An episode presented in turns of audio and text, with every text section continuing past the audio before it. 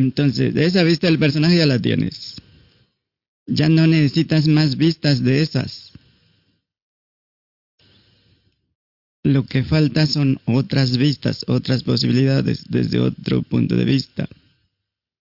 En este caso de la vista impersonal. La vista de seguir el entusiasmo, la curiosidad, el interés por la verdad, enfocar en la verdad. Dejar de pretender que te mientes y pretender que mientes a los demás. Dejar de pretender que eres algo que no eres, como un personaje. Y de sentirte como un personaje, porque sabes que no eres eso, no hay evidencia de eso. Así que esa metáfora es para ponerla en la práctica. Para todos es claro cómo. Sí.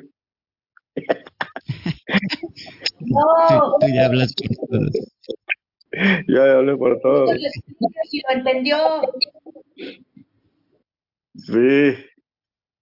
Entonces ahora dinos qué vas a hacer de forma práctica como un experimento. Eh, Karen. Yo dije que no, Milton, tú eres el único que dijo, no, yo no entiendo. Oh, qué barbaridad. Creo que ya me perdieron. Sí. La niña estás... Hace tiempo que me perdieron en inicio. A ver, No, mira, ¿cómo eh, lo vas a aplicar? ¿Qué, ¿Qué estoy haciendo? ¿Qué estoy practicando para permanecer más eh, el ser o ah, el oscuro mar de la conciencia o cosas por el estilo? No hay... No, puedes practicar ser lo que tú eres. Así es, así es, sí, es, es este un pleonasmo vil. O sea, eh, pero ¿cómo, cómo- cómo- qué, qué es lo que está apareciendo? Bueno, voy a ponerle así. ¿Qué es lo que está apareciendo en el personaje últimamente? Eh, al practicar lo que tú comentas, lo que tú nos has comentado. Uno de ellos es la manifestación, que es por lo que inició esta plática, de que era, cómo, cómo, cómo, cómo estaba apareciendo la manifestación. Como parte del fantasma, vamos a llamarle así, para darme a entender mm, eh, eh, en el personaje. Eh, manifiesto algo, por ejemplo, vamos a cambiarle ahora, ya no vamos a poner el cuarzo, vamos a poner Ajá, pero, pero nota cómo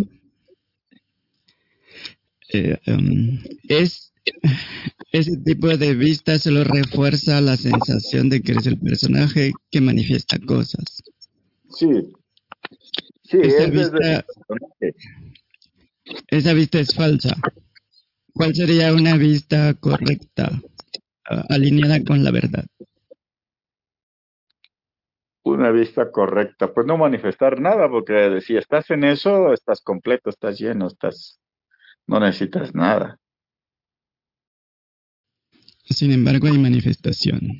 Pero como tú decías un día, ok, está bien, está bien, ya son felices, tienen toda la paz del mundo. y, eh, a- y no refiriéndote al, al, al personaje. Pero tienes que ver si eso es real o no. O sea, si eh, eh, puedes... mm, mm, y y yo lo entiendo así, es limitado. O sea, no es nada más decirlo. O sea, hay que ver el resultado, hay que ver, ¿cómo dices tú? Este, verificarlo Hay que ve- verificar directamente, pero dinos cómo. directamente ¿Cómo verificamos directamente eh, por el resultado, la- por ejemplo. Yo digo, y yo manifiesto, estoy en paz, estoy todo es luz y ay, qué padre, el pajarito está cantando, este, el árbol está quieto, quietud, de verdad hay un viento fresco, uy, todo es bien chido. y de repente dices, dices tú, oye, este, ¿te acuerdas de Germán, no? Y ahí se empieza a echar a perder todo, porque todo está, todo da hasta que me acuerdo de que tú dijiste, tienes que verificar que puedes manifestar, no nada más decirlo. Eh, de alguna forma, eh, y no, no lo dices así, porque no puedes manifestar, o sea, no es el personaje. Pero creo que se entiende que cuando digo la manifestación, no es desde el personaje.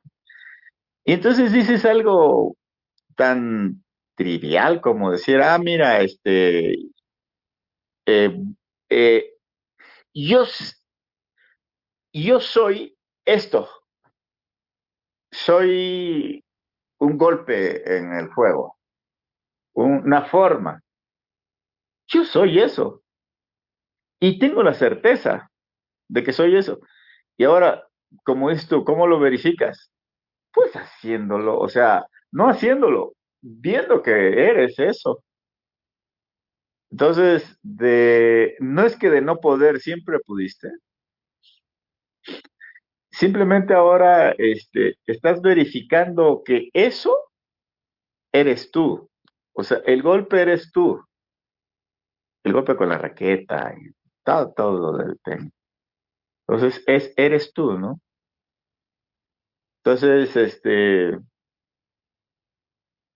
todo está sencillo. Por eso te decía, por eso salió la pregunta. Es en el ahora. Eres eso. Lo tienes eso. Ya está. Hay una certeza de eso. Y lo verificas porque eh, cuando tienes que hacer eso, no para, como dices tú, no para, aunque sí hay algo así, no es para lucirte, sino es para ver que puedes volar. Vamos a pensarle, vamos a ponerle así. Y vuelas con ese golpe, ¿no? No sé si me explique. O sea, dice uno, ah, es el personaje, sí, es el personaje. Es el personaje que en esta realidad es el que actúa. O sea, necesita, no es que necesite, sino este, eh, para que esto sea mm, ordenado, vamos a decir, no te espantes, bueno, no espantes a los demás, pues usas un personaje, una idea, como decía Citlali, esa idea que te está engañando, pues esa idea ahora ya cambió y es otra idea, ¿no? A eso me refiero en la manifestación. Ajá, pero quedas igual. Sí. Sigue, se sigue reforzando al personaje. Entonces, esa vista del primer científico no nos sirve. Queremos la del segundo. ¿Cómo sería la vista del segundo? Disfruto lo que hago. O sea, eh, lo que es el resultado. O sea, es como si alguien hace un poema o alguien hace una, un vaso de, de barro o hace una danza y lo disfruta. Eso es lo que pasa cuando yo hago eso. Cuando se verifica, cuando ves que eso está ahí ya. O sea, eh, eh, y como tú dices, sí, sí está reforzando eso, pero lo estás disfrutando. Pero no, eso suena como desarrollo personal. Y, y, no checa porque no hay persona. Entonces, ¿qué es lo que uno siente cuando Ah, tú disfrutas lo que haces. Cuando disfrutas lo que sea que haces, eres uno con eso. Eres la experiencia misma de eso. No eres un pues ente separado, eres un personaje. Quizás con todas las opciones de mi lenguaje estoy siguiendo eso. Cuando hablamos de disfrutar, no estamos diciendo que el personaje disfruta. Cuando seguimos el entusiasmo, no estamos hablando de que el personaje sigue el entusiasmo, sino que somos el, entusiasmo mismo. Debo o la felicidad misma. Reconocer que ciertamente cuando eh, uno mm, cuando hay esa cosa que se trata de apropiar, de que qué bien lo hice, como decía don Juan, hubo un día en que dijeron, bueno, ¿cómo es que hago las cosas tan bien? Y ahí se empezó a surgir el, el razonamiento. llega ese momento, pero en el momento en el que estás actuando sin pensar, estás fluyendo. ¿No? Pero ni siquiera eso. Ni siquiera eso. Porque lo que fluye está fluyendo en ti. Tú no fluyes, lo que fluye, fluye en ti. Sí, sí, sí. Esa es la, esa es la parte faltante, pero tiene que ser experiencial. Desde la perspectiva del personaje es imposible fluir. El personaje y fluidez son inconsistentes. Así es. Y si, si es un personaje el que está fluyendo, solo lo hace para sentirse superior, para reafirmar al personaje. Entonces, seguimos en, en el personaje 1, el que hace las cosas para obtener una ganancia, para lograr un resultado, para obtener reconocimiento, para reforzar eh, la falsa identidad. Entonces, se apropia el personaje de eso que fluye. No fluye en uno, uno, o sea, uno es eso, pues. Pero, ese es otro, es otro error. El personaje no se apropia de nada, es la conciencia la que elige ignorar la verdad. Entonces simplemente hay que reconocer eso. Y, y ahí no hay ningún problema mientras se parta de el reconocimiento de que yo, la conciencia infinita, estoy eligiendo lo que sea, como sea, como se sienta, ya sea un desastre, ya sea guerra, ya sea ah, un terremoto, o obras de arte, belleza, paz, mientras se reconozca que es la conciencia, no hay problema. ¿Qué hacemos? Bueno, parece que estamos todos. Empezamos entonces. Y simplemente nota la, lo que eres realmente. Siguiendo con esto, pues simplemente nota lo que tú eres no lo que pretendes ser, lo que eres realmente. Y si reconoces lo que tú eres, ya no hay necesidad de cambiar nada, ni los pensamientos, ni sensaciones, ni percepciones. Porque el contenido, como decía don Juan, es demasiado insignificante frente a la totalidad, frente al infinito. Y cuando decimos que el infinito no sabe de esas cosas, porque lo hace a través de las herramientas cuerpos-mentes. Lo que quiere decir eso es que en realidad es insignificante eso, como para ser tomado en cuenta, como para darle importancia porque no la tiene. Frente al infinito, la explosión de, de todas las galaxias no es importante en lo absoluto. Y por eso decimos que el infinito no sabe de eso, no le importa eso, eh, no lo toma como algo significativo, pues, porque no, no tiene ningún impacto en realidad. Y esa es la vista que sigue faltando. Así que lo que sea que esté sucediendo en cualquier momento, en cualquier parte, simplemente nota y date cuenta de que debido a que e, e, el enfoque, la atención, solo cubre un determinado rango de eventos, hay muchos eventos que están ahí, pero no quiere decir que no te des cuenta quiere decir que con la herramienta que tienes no alcanzas a abarcarlos todos. pero tú no eres la herramienta. Recuerda eso, toma eso en cuenta. Así que nota sin enfocar en nada en particular. Vamos a relajar la atención y ver si al no forzar la atención en ciertos aspectos, ciertas cosas, ciertas percepciones, pensamientos, sensaciones, al liberar la atención, nota si podemos ver algo más, más notar algo más que hace un momento pasábamos desapercibido, porque estamos usando una herramienta limitada. Así que está la experiencia de sentir, tal vez los latidos cardíacos no los notabas, pero no quiere decir que, que no estabas consciente de eso.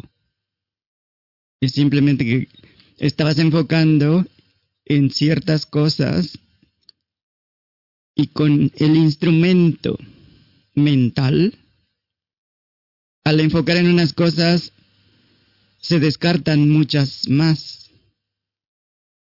Entonces está la experiencia de sentir, de percibir, de pensar.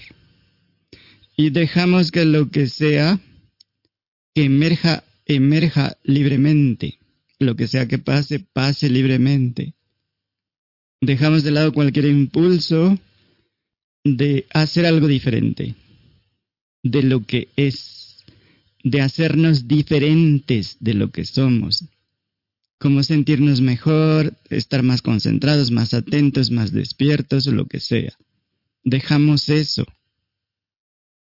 Porque eso corresponde al personaje y no somos personajes. Eso es una limitación autoimpuesta.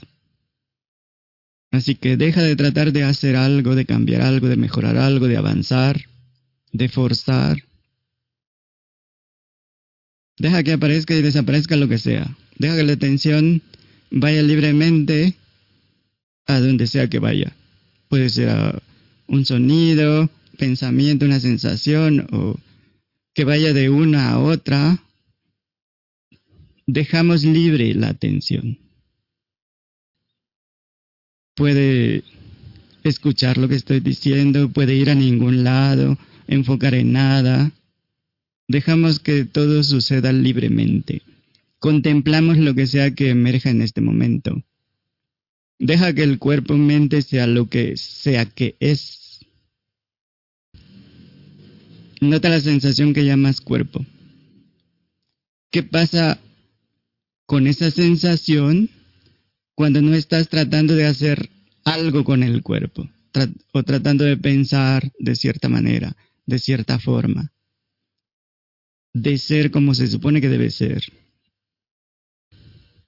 de razonar como se supone que deberías, de sentir como se supone que debes sentir o, debes percibir. Nota que sucede con todo lo que está pasando, cuando simplemente dejas que sea lo que sea que es, cuando no importa si piensas o no, si sientes o no, si hay emociones positivas o no,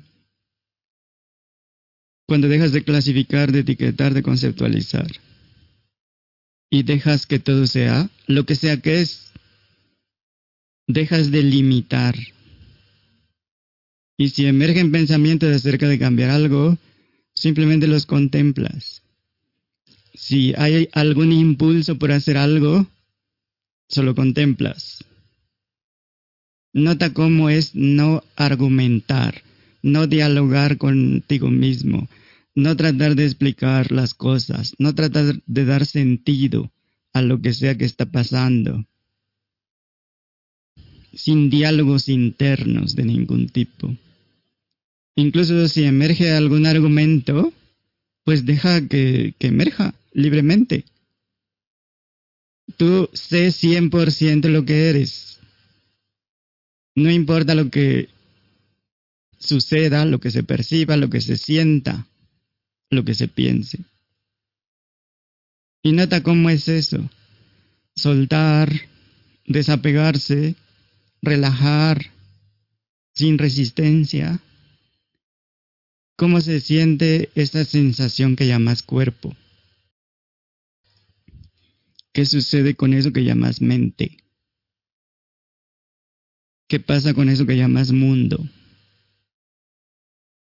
¿Cómo se siente aceptar todo sin ninguna preferencia, sin juicios, sin conceptos, sin ideas, sin creencias? ¿Cómo se siente simplemente notar lo que sucede? Simplemente sucede. Lo que se mueve, simplemente se mueve. Lo que aparece, simplemente aparece. Solo nota cómo aparece y desaparece. ¿Cómo se siente el autorreconocimiento, la autoaceptación de este momento? ¿Cómo se siente cuando no hay ideas acerca de cómo deben ser las cosas? ¿Cómo debe ser algo diferente de lo que ya es? Y en cualquier momento nos podemos oponer a lo que es, pero también en cualquier momento podemos simplemente dejar que sea lo que sea que es. No hay nada que nos impida eso. Así que de forma auténtica, dejamos que este momento sea todo lo que es, todo lo que pueda ser. Simplemente disfrutamos lo que sea que aparezca, sin intención de ningún tipo, sin necesidad de ningún tipo, sin querer cambiar nada. Porque todo momento ya es exactamente como es. Ya es, ya es muy tarde para querer cambiarlo, modificarlo o rechazarlo. Y nota lo liberador que es eso, reconocer eso directamente. Lo liberador que es para lo que llamas cuerpo-mente, para lo que llamas mundo. Simplemente aceptamos por completo lo que es y lo que eres. Y podemos ver esta vida como una oportunidad para simplemente disfrutar cada momento, amar cada momento, o sea, aceptarlo por completo, sin oposición, sin resistencia. Y nota cómo lo que sea que pase, lo que suceda, se manifiesta por sí mismo. No hay nadie manifestando nada. Los pensamientos emergen, la atención va de un evento a otro libremente, los estados mentales van y vienen. Dales permiso al 100% para existir. Deja que esta experiencia de vida sea una invitación sin fin para hacer lo que sea que es. Para ser como lo que es. Y nota cómo en este momento eres uno con lo que sea que aparezca. Y nota cómo estás completo. Y no hay necesidad de lucha, resistencia, esfuerzo. Naturalmente ya estás desapegado de todo. Porque somos eso mismo en este momento. No es necesario apegarse a algo que eres, ni desapegarte. Ese es un cuento. Eso no es real. Así que cada cosa que emerge eh, lo puedes ver simplemente como una oportunidad para aprender a aceptar, amar incondicionalmente lo que emerja. Hacer uno con lo que es. Así que podemos abrir los ojos y seguir contemplando lo que sea que percibamos, sintamos, pensemos.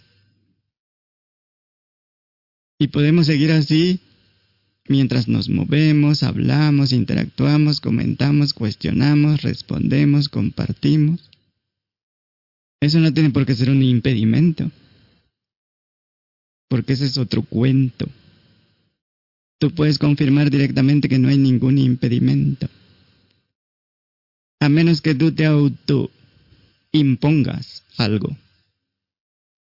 Pero eso ya es una elección. Así que, dudas, preguntas. comentarios, objeciones. Aquí es donde comentan. ¿Sí se escucha bien? Sí, se ¿O se que no- escucha. ¿Cómo ven? ¿Qué comentan? ¿Qué comparten?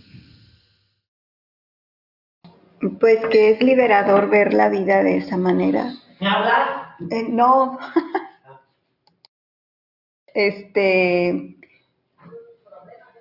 eh, es como que el- la libertad, experimentar la libertad absoluta de ser y dejar que sea todo tal cual es, sin, sin interferir, sin este estar juzgando, prejuzgando. Y es, o sea, yo en la, en la meditación, pues, en, este, en la experimentación, sentí como esa libertad.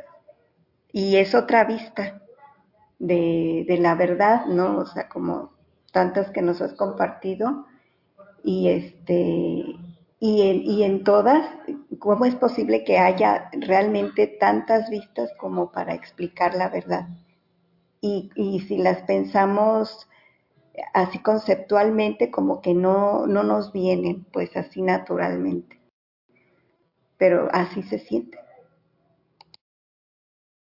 Ok, entonces vamos a ver si tenemos disponibilidad para ver a través de pensamientos, sensaciones, percepciones. A ver las cosas como son realmente. No solo como parecen ser. Y no solo aquí en estas reuniones, sino continuamente. Estar viendo la verdadera naturaleza del pensamiento, de la mente, del cuerpo, de la percepción, de la sensación hasta que no quede ninguna duda, hasta que todas las dudas sean resueltas, porque para eso están. Y podemos ver que son como un sueño de algún tipo. Es como imaginar que hay algo más. Como cuando se sugiere que las cosas deben ser diferentes. Cuando se separa, cuando se clasifica, cuando se explica, cuando se trata de hacer lo que sea que suponemos que se debe hacer, que debemos hacer, que los demás deben hacer, o cómo deben ser, o cómo debo ser. Pero, ¿cómo un personaje le explica al universo cómo debe ser? Hay algo que no checa ahí. Así que hay que aceptar que el pensamiento es solo un pensamiento, no tiene más sustancia que eso. Y puede ser acerca de lo que sea. Acerca de que falta algo, de que algo es necesario, de que algo está mal, o que algo está bien. Son solo pensamientos. Y aceptar que lo que es no está ni mal ni bien es un mejor uso de la razón. Porque lo que es no tiene nada que ver con lo que se piense. Y no es ni positivo ni negativo, son solo eventos como cualquier otro. Y ningún evento importa más que otro y ningún evento es realmente importante frente al infinito. Es simplemente el suceder de las cosas. Y los pensamientos no cambian lo que sea que suceda. Lo que sea que pasa es independiente de lo que se piense, de lo que se crea, de lo que se suponga, de lo que se imagine. Así que el intelecto puede venir con una sensación de saber, como cuando se juzgan otros pensamientos, cuando se jerarquiza, se clasifica, cuando se determina que un pensamiento es correcto y otro pensamiento es incorrecto. Intelectualmente podemos tratar de saber todo.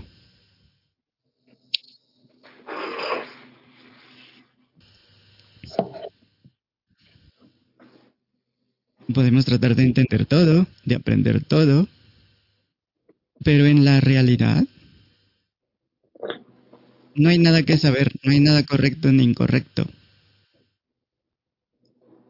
Y podemos vivir viendo la vida tal cual es, abiertos a lo que sea que suceda, completamente descubiertos, vulnerables a la vida, sin ningún escudo protector, porque en realidad no hay ninguna barrera en ningún lado, son imaginarias, son conceptuales, no hay ninguna separación real, no hay ninguna limitación en la realidad.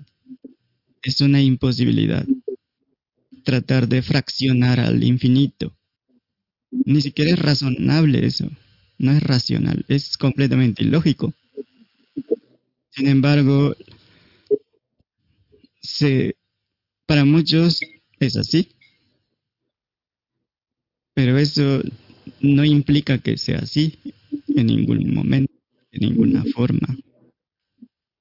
Entonces, entendemos que todo esto de la experiencia de vida es en realidad como una broma que nos hacemos a nosotros mismos. Una broma cósmica. Solo estamos jugando a ser personajes reales, a ser limitados, a estar en un mundo de objetos, inmersos en una experiencia de vida, pretendiendo que unos eventos importan más que otros, que unos personajes son más importantes que otros, que algunas cosas deben ser tomadas más en serio y otras más a la ligera. Estamos imaginando que tenemos grandes responsabilidades, que podemos controlar la vida, pensando, visualizando, actuando de cierta manera, como si mágicamente eso cambiara la realidad, como si eso le ordenara al universo cómo deben ser las cosas. Y obviamente es una tontería. Y no somos unos niños. Así que seguir pretendiendo que nos aferramos a ciertas cosas y que tenemos que escapar de otras, como si fuera un escondite secreto, como si fuera posible no ser lo que ya eres, o como si hubiera cosas perfectas en la naturaleza y otras imperfectas, o como si hubiera cosas que deben ser mejoradas, perfeccionadas. De eso trata la broma, porque es como un chiste. Sabemos bien que el contenido de la experiencia es impermanente. Sabemos que no hay nadie aquí, no hay nada aquí. Todo aparece y desaparece. No tenemos certeza de que sea real.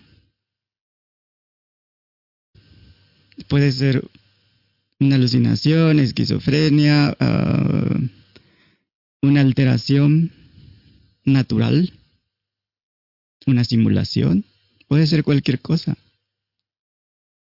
Y esto nos libera para jugar el juego sin restricciones, para sentir, pensar, percibir al 100%, pero en ningún momento nos prohíbe ver el 100% de lo que es. Así que quedamos libres para actuar exactamente como somos, sin limitación.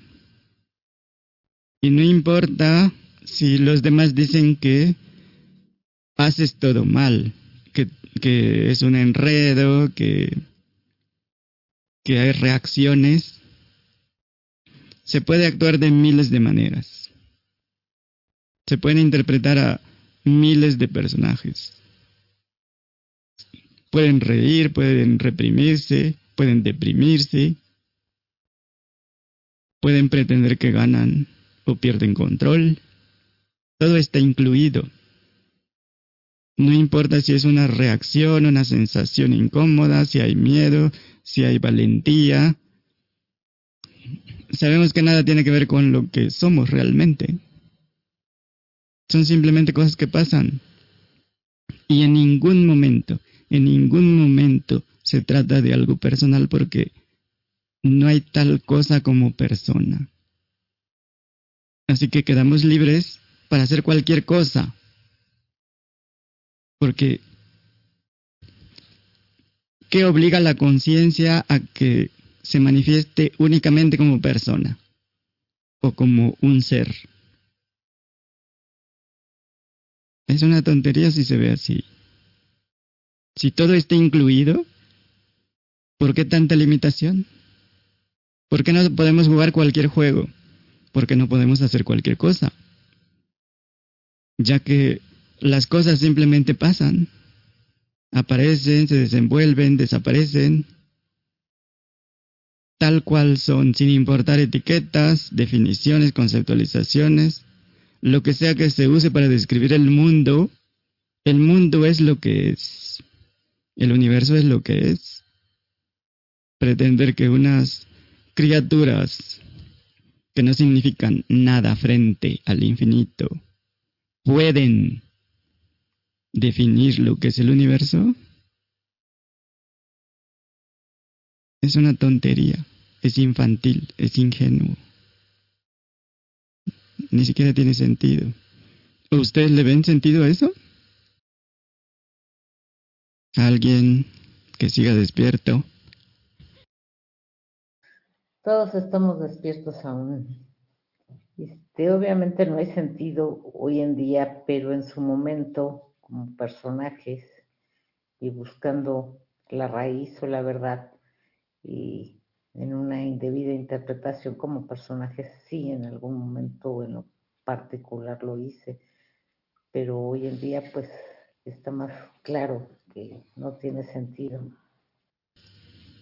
Gracias, entonces vamos a tomar otro momento para explorar lo que llamamos experiencia directa. Y si quieren pueden cerrar los ojos y si no están acostados, relajan el, la sensación llamada cuerpo y lo que sea que llamen mente.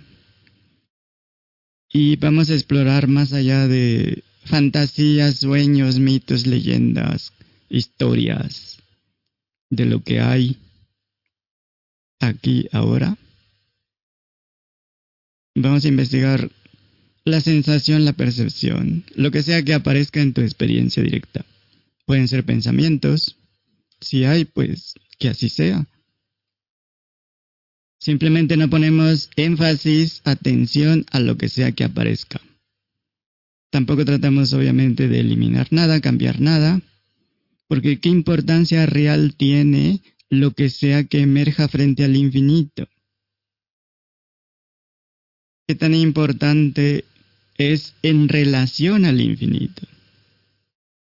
Algo que es limitado.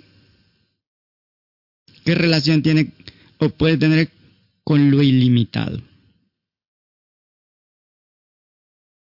Hay que ver las cosas de una manera realista,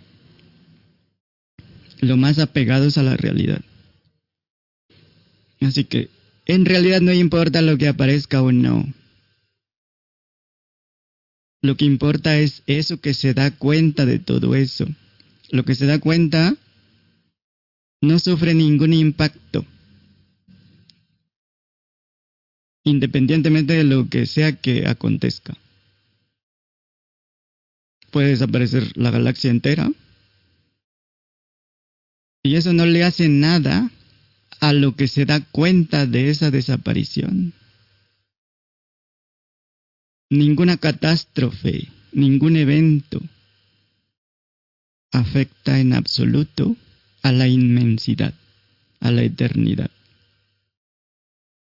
Y obviamente lo que somos realmente no tiene nada que ver con personalidades, identidades, con lo que aparece, desaparece, con las historias, las creencias, las ideas, las teorías, suposiciones acerca de lo que eres, o lo que quieres ser, o deberías de ser. Lo que eres no tiene nada que ver con eso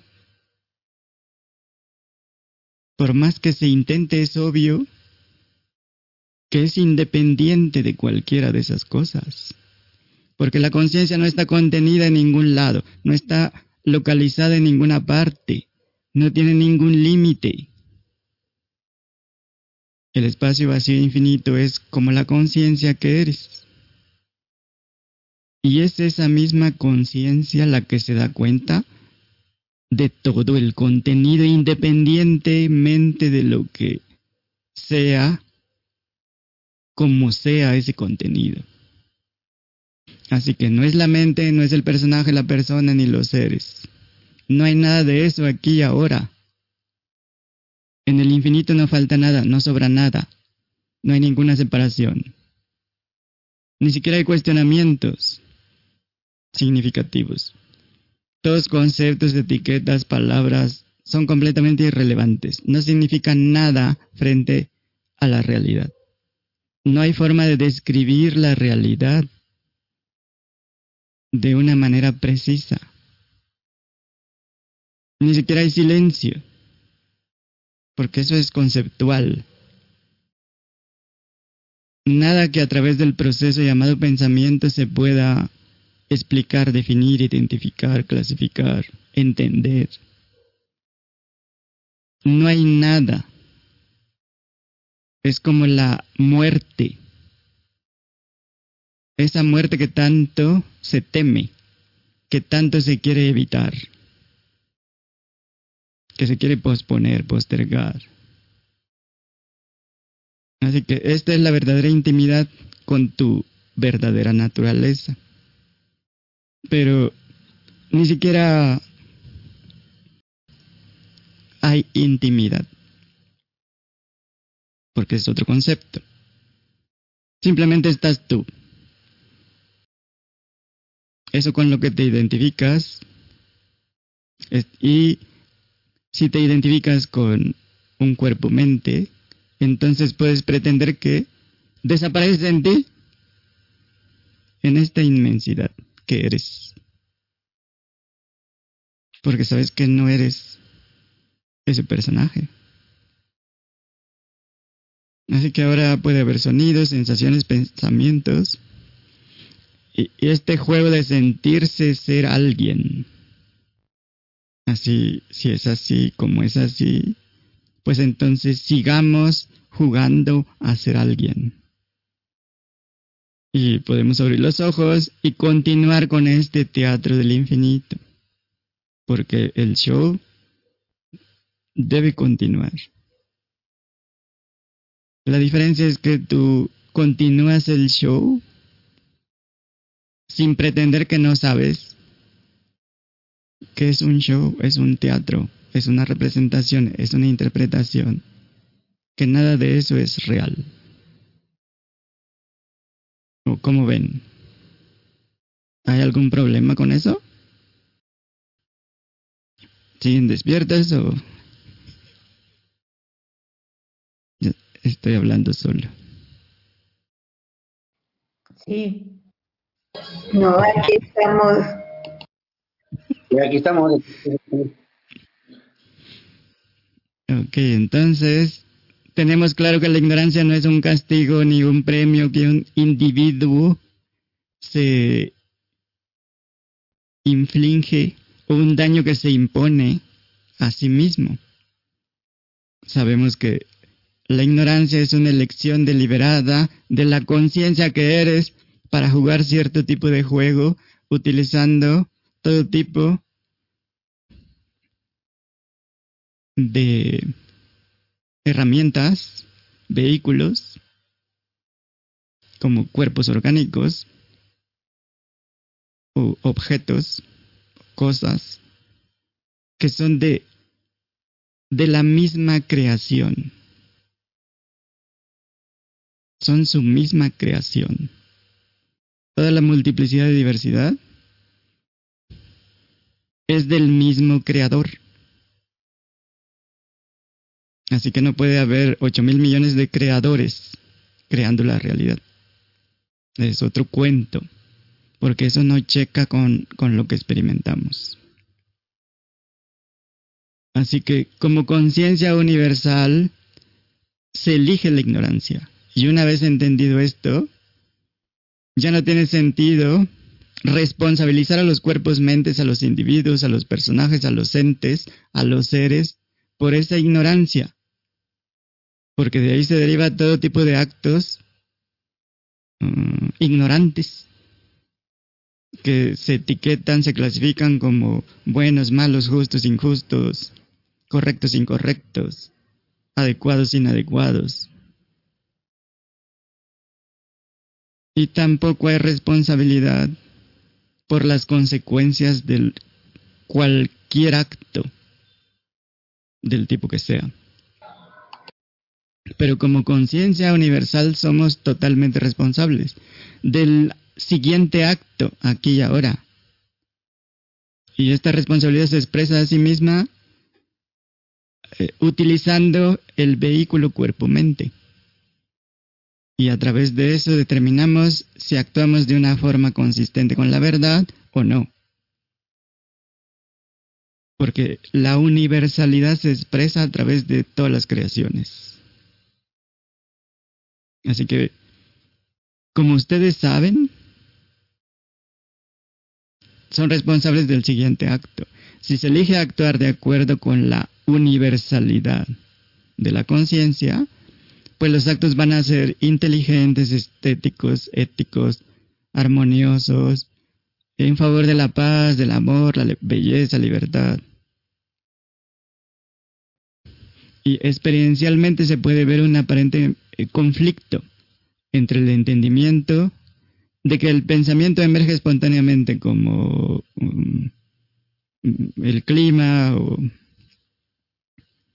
cualquier tipo de fenómeno y por lo tanto no hay libertad desde la perspectiva limitada del individuo.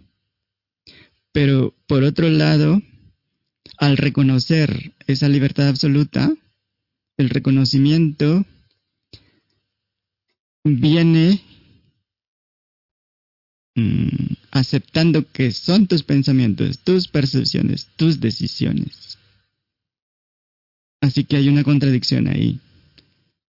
¿Cómo se resuelve?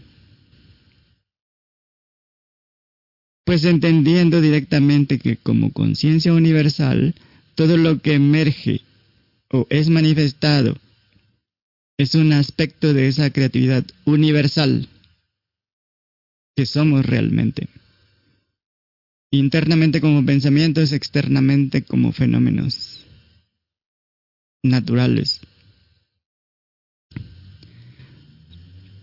Solo hay conciencia infinita y eso es lo que somos realmente. Y si cuando menos te abres a esa posibilidad, a través de esa apertura es fácil ver que esta libertad absoluta es de la conciencia y no de, de los cuerpos mentes, no de los personajes.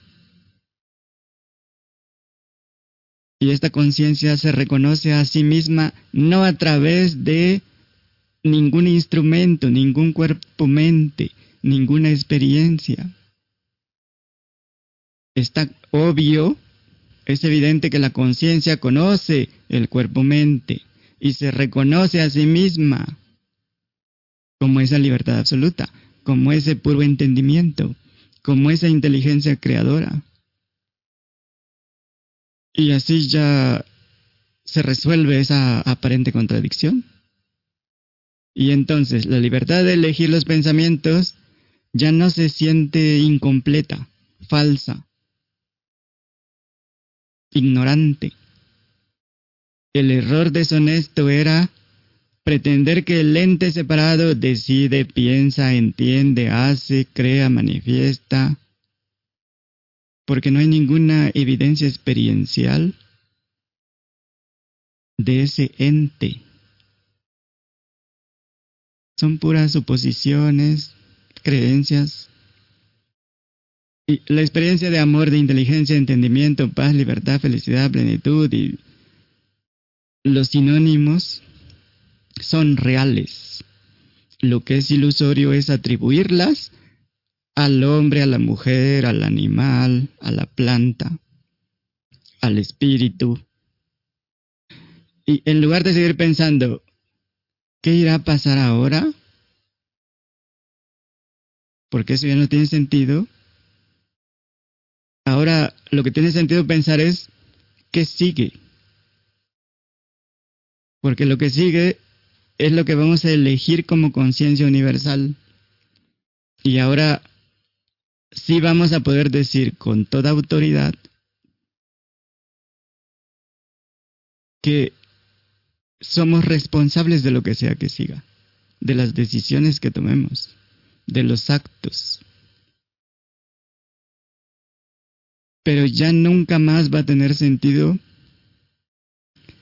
reclamar la responsabilidad de la creación, la manifestación, como personas. Porque mientras sigan atorados ahí, no hay forma de entender nada. No hay forma de ver desde otra vista, porque la vista está atrapada en la sensación del personaje, en el énfasis, en la falsa identidad. Tal cosa nunca fue verdad, nunca existió. No hay ninguna evidencia. Y si no tenemos ninguna evidencia, ¿cómo justifican seguir sintiendo y creyendo que son seres humanos? ¿Quién me puede explicar esa confusión? ¿Voluntarios? Es que ese es desde el...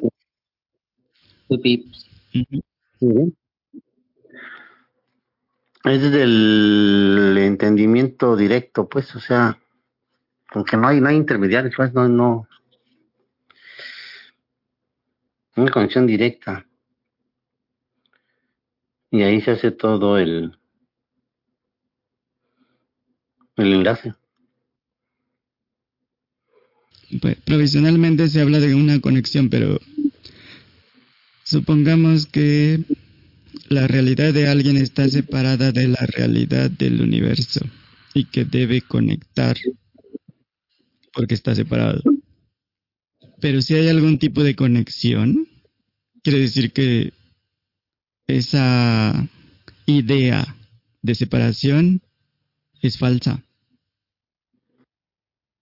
Por lo tanto, si algo está conectado con otro, con otra cosa, quiere decir que no están separados, por lo tanto, son parte de, de lo mismo. Entonces la conexión ya deja de tener ahí un sentido práctico. Como tratar de conectar con algo ya deja de tener sentido porque cuando te das cuenta de que no hay ninguna desconexión. En el universo nada está desconectado. Tendría que ser un universo diferente, separado del, del universo, y están incomunicados. Y si es así, entonces no son reales.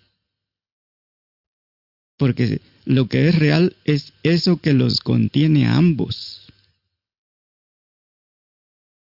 No son reales porque serían contenido. Sí o sí. Sí, esa sería la tarea concreta, ¿no, O sea, tener esa, no sé cómo llamarle, la verdad, esa visión, esa actuación, tener esa manera de... Una vez, sí, una vez que te das cuenta de que no existe la, la separación, lo que sigue es actuar sabiendo que todo es parte de la misma realidad. Actuar sabiendo que no hay ninguna separación. Porque normalmente se actúa desde las creencias, sensación de que hay separación entre una persona y otra persona, entre la persona y lo que quiere, entre la persona y lo que pasó, entre la persona y la manifestación entre la persona y el universo y bla, bla, bla. Pero son cuentos para niños. Así que podemos ver, pues... La actuación, decir que es este a partir del silencio lo que se me hace más este coherente en este en este aspecto. Debe ser a partir del silencio, o sea, con el silencio como, ¿cómo se puede decir eso? Como vehículo, como... No, no importa, porque lo puedes hacer vía, lo puedes hacer vía pensamiento, intelecto, razonando y verificando. Lo puedes hacer vía sensación y vía percepción. Y obviamente también desde la vía directa, que es la más rápida. Pero no importa cómo se haga. Lo que importa es que se haga. Que haya ese reconocimiento, ese entendimiento directo. Cómo se haga, no, importa realmente. Lo que sea que funcione. A algunos les va a funcionar a través de la sensación, a, otros a través de la percepción, a otros a través del razonamiento, a otros a través de la vía directa, del puro entendimiento. Pero veo que la mayoría se confunden por ahí. Entonces, me he enfocado mucho en hacerlo vía conceptual, pues. Para que lleven a la práctica las metáforas que vemos. Porque no son para que las entiendan intelectualmente, son para que las apliquen, para que las experimenten. Sí, eso que me comentas ahorita es algo que te voy a hacer franco, apenas le estoy dando ese seguimiento, o sea, en un punto atrás, no sé cuánto tiempo atrás, estaba con esa condición de de entender. Pero ah, no me acuerdo en qué momento comentaste eso que no, tenía sentido. Y ahorita trato de meter ese ese sin sentido. Eh, pero en, en una aplicación directa. Y me siento más ligero y más libre aún me comen los pensamientos, ¿no? Pero, pero, aún hay que se está dando hay una falla ahí. ¿Cómo es posible que un pensamiento se coma la conciencia? Es, que eso es lo ridículo, o sea, eh, es parte de lo que me pasa, porque cómo podemos eh, cómo podemos ubicarlo de otra manera, o sea, es, eh, como que es un como que hay una madejilla por ahí que, te vuelve a repetir. pero la madeja que sea que aparezca, simplemente hay que seguirla hasta que ya no haya ningún enredo. Hay que desenredar lo que hay que desenredar. Las dudas están para encontrar una resolución. Mientras hay dudas, hay que seguir investigando, verificando. Porque son las alarmas naturales, pues. Ya. Todo es una invitación para dejar de hacer, para no hacer, para simplemente ser, lo que sea que, es, que seas. Es una invitación a dejar de seguir interpretando, conceptualizando, etiquetando, representando. Es simplemente una invitación a dejar ir cualquier intención, sensación, percepción, pensamiento, cualquier cosa que se quiere hacer o que se quiere ser, o cualquier necesidad de cambiar algo o conseguir algo, porque eso es propio del personaje. Es una invitación a solo contemplar lo que es. Cualquier alarma te invita a eso. Porque en realidad lo que somos no, no requiere ningún cambio, no requiere de ninguna mejora. No hay nada que superar, Así que una vez entendido, ya no tiene caso tratar de calmarse, relajarse, silenciarse, concentrarse. Ya se deja todo, se libera y simplemente se reconoce lo, lo que es y uno mismo se reconoce como lo que es. La sensación llamada cuerpo, los pensamientos, experiencias están cambiando constantemente, evolucionando, desarrollándose, pero lo que percibe eso no. Todo eso puede pasar sin que necesites, tengas que hacer nada. Todo puede evolucionar libremente, moverse, pero la realidad en la que aparece el movimiento, la evolución, el cambio, no necesita evolucionar, expandirse, cambiar, moverse, conectarse, ni nada de eso. Y una vez que entendemos, pues ya no tiene caso tratar de aferrarse a algo, que puede ser un pensamiento, el pensamiento de que necesito estar en paz, necesito estar más alerta, necesito más concentración, más enfoque, o más felicidad, o más libertad, o aumentar mi nivel, o superar, superarme, mejorarme. Eso solo refuerza al personaje falso. Y si sabemos que es falso, ¿qué hacemos mejorando algo falso? ¿Qué sentido tiene eso? Así que dejamos todo lo que no somos. Todo lo que aparece y desaparece es lo que no somos. Y no tenemos que esforzarnos porque desaparece.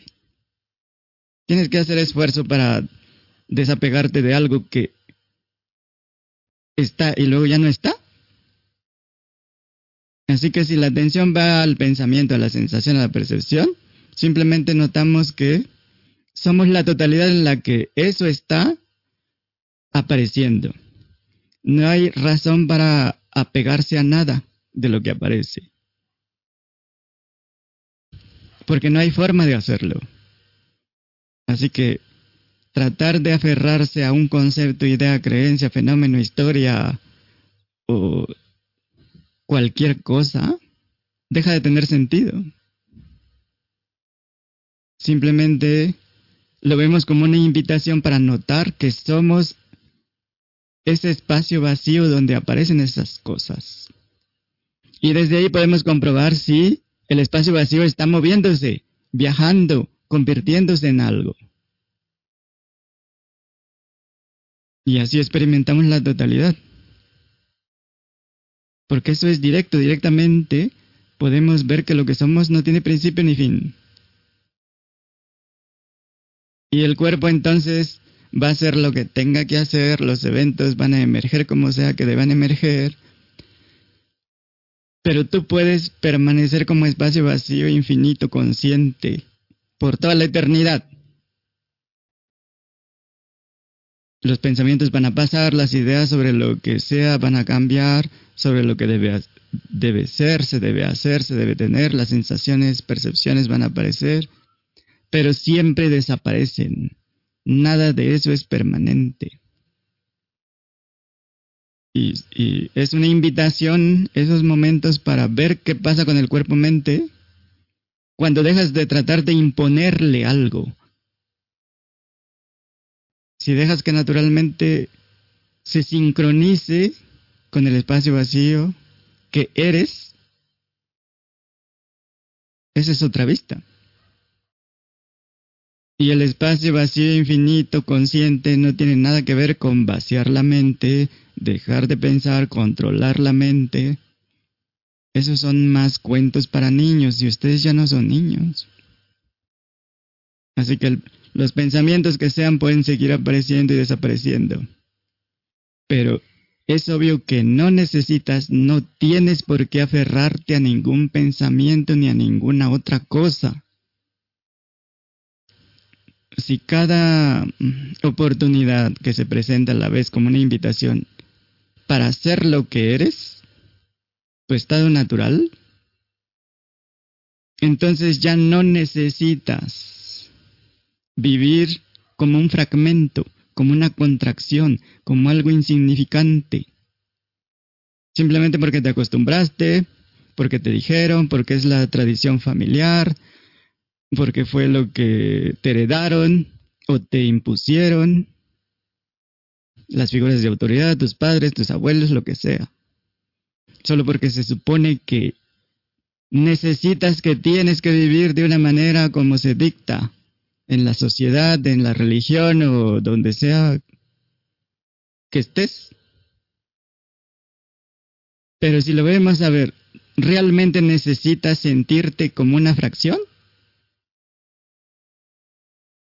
Solo porque te has programado así, porque aceptaste esos acuerdos. Porque la mayoría dice que así tiene que ser, que así es, que así ha sido, y que es lo correcto, y que es la verdad.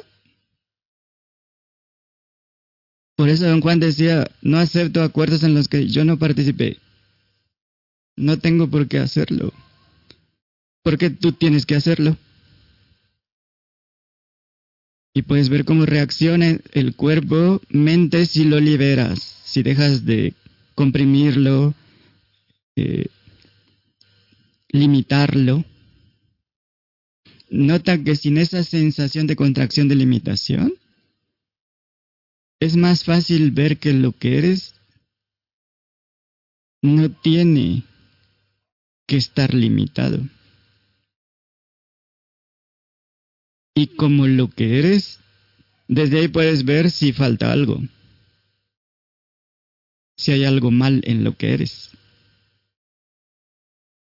Los pensamientos, sensaciones, percepciones van a seguir apareciendo, las experiencias. Pero tú puedes simplemente notarlo, contemplarlo, sin enredarte con nada de eso. Nada te obliga a que te enredes. Nada te obliga a que enfoques en pensamientos, sensaciones, percepciones específicas, experiencias específicas.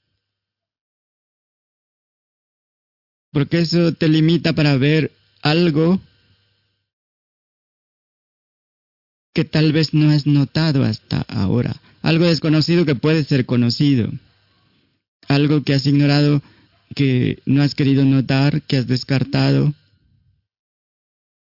Pero mientras la atención está comprometida con más de lo mismo, ¿cómo vas a notar algo que no que no corresponde con lo acostumbrado? Pero tal vez si liberas la atención, puedes notarlo, pero eso hay que experimentarlo.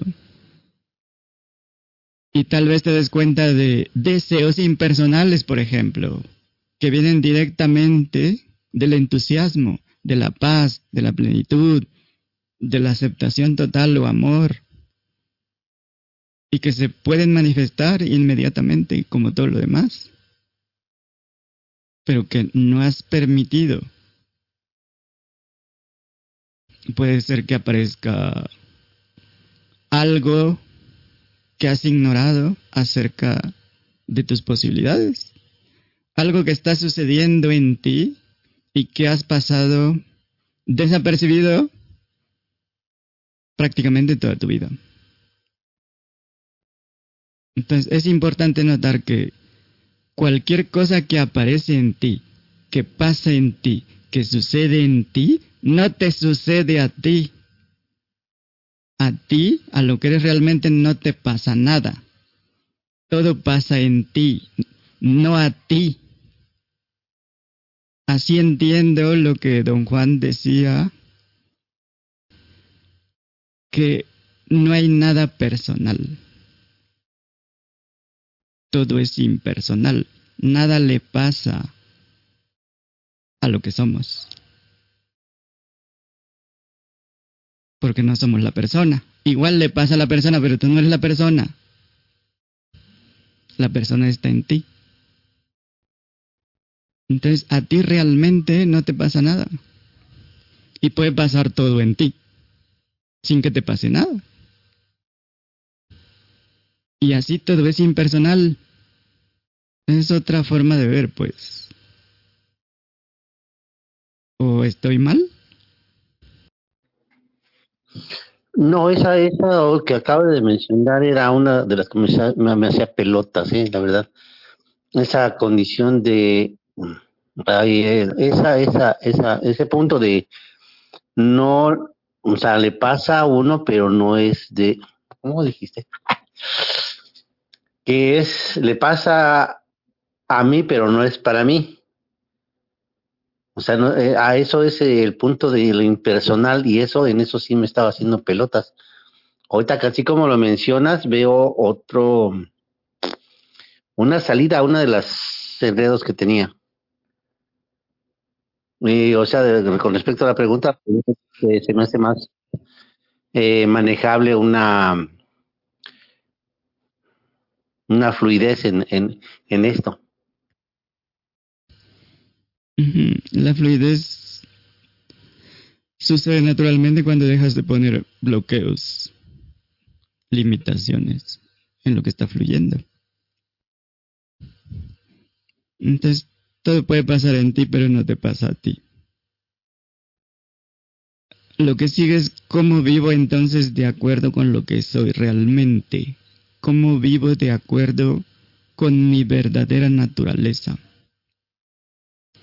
Una vez que reconoces tu verdadera naturaleza como universal, pues lo que sigue sería vivir de acuerdo con eso. Eso es lo lógico, lo racional. Porque si no, ¿de qué sirve que reconozcas lo que eres y vas a seguir viviendo como lo que no, lo que no eres? Y para algunos puede ser confuso, frustrante aceptar que reconocer lo que son realmente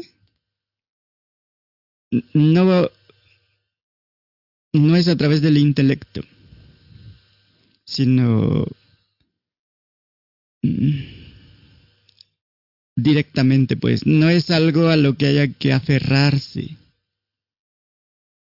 Algo que hay que practicar en la vida como una práctica más, un propósito más, una estrategia más.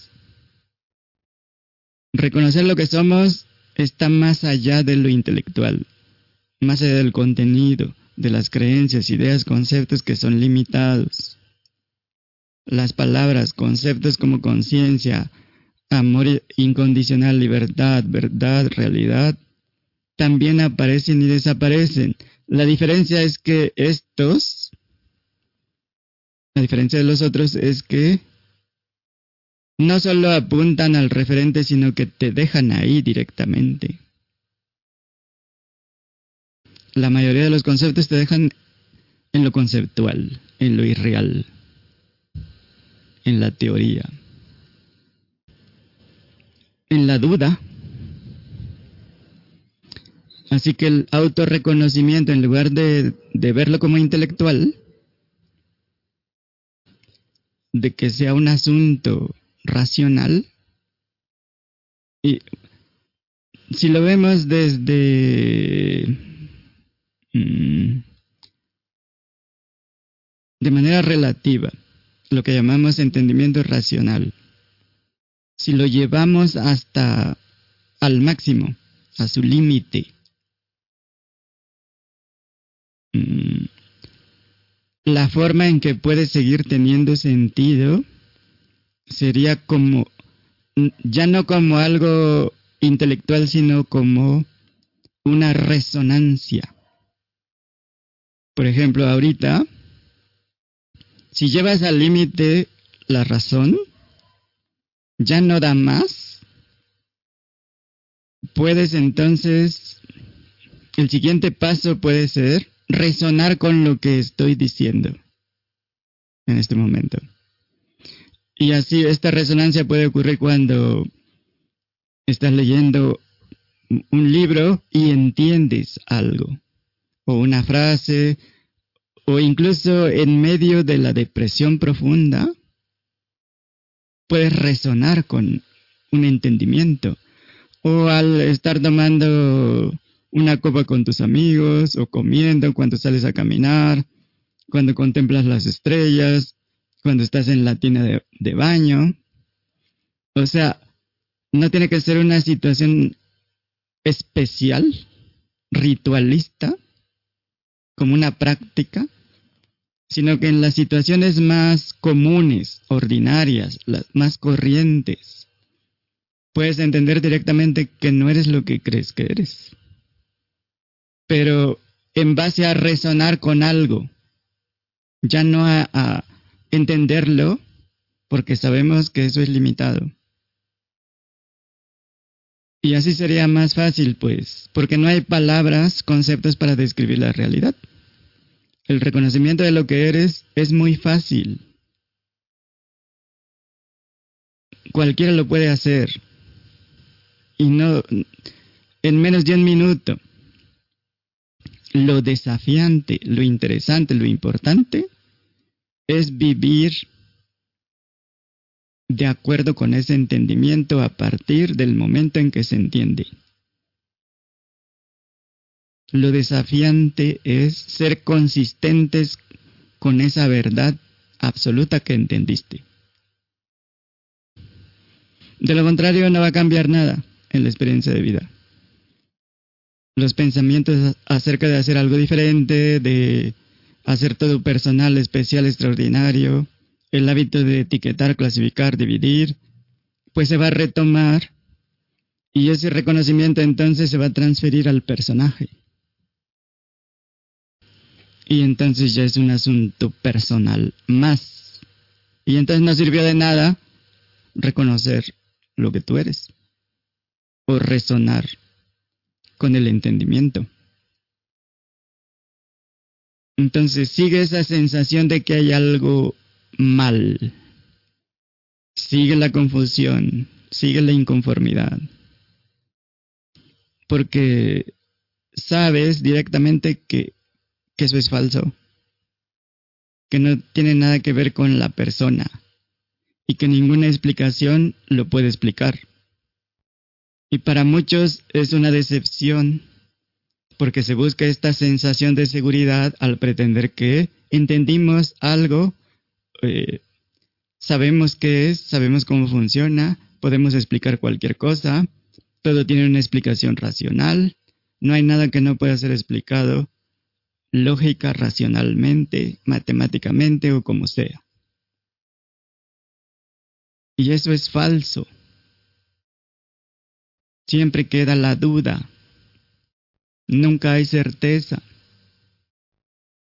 Y también porque la mayoría pues busca respuesta a cuestionamientos sobre qué soy realmente, qué es el mundo, qué hago aquí. Pero lo hacen para deshacerse de, del vacío existencial, sufrimiento, de ciertas sensaciones que no quieren o emociones desagradables, sentimientos desagradables, calificados como negativos, indeseables, o para tener algún tipo de control o poder. Pero ya vimos que eso es personal, nos regresa otra vez a la falsa identidad. Entonces nos encontramos que lo que somos va más allá de lo personal, de lo humano, de, lo, de los entes. Y luego se decepcionan porque invirtieron décadas o casi toda su vida mejorando al personaje, al humano. Y como ya invirtieron mucho, pues no lo van a, tirar así nomás. Sin embargo, para otros es soltar un peso innecesario, deshacerse de todo el enredo, el drama de sus vidas, el sufrimiento, los cuentos de hadas. Pero luego vienen nuevos retos, desafíos, y otra vez se identifican con la persona. Porque es la tradición, es una costumbre, lo manufacturaron, lo programaron, y otra vez se encuentran a sí mismos luchando.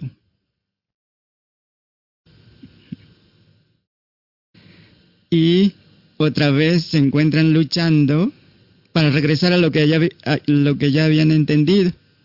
Entonces, por todos lados se encuentran otra vez en la lucha, en la resistencia, en la guerra. Pero cuando reconoces lo que eres realmente, la experiencia es directa. No la puedes fingir.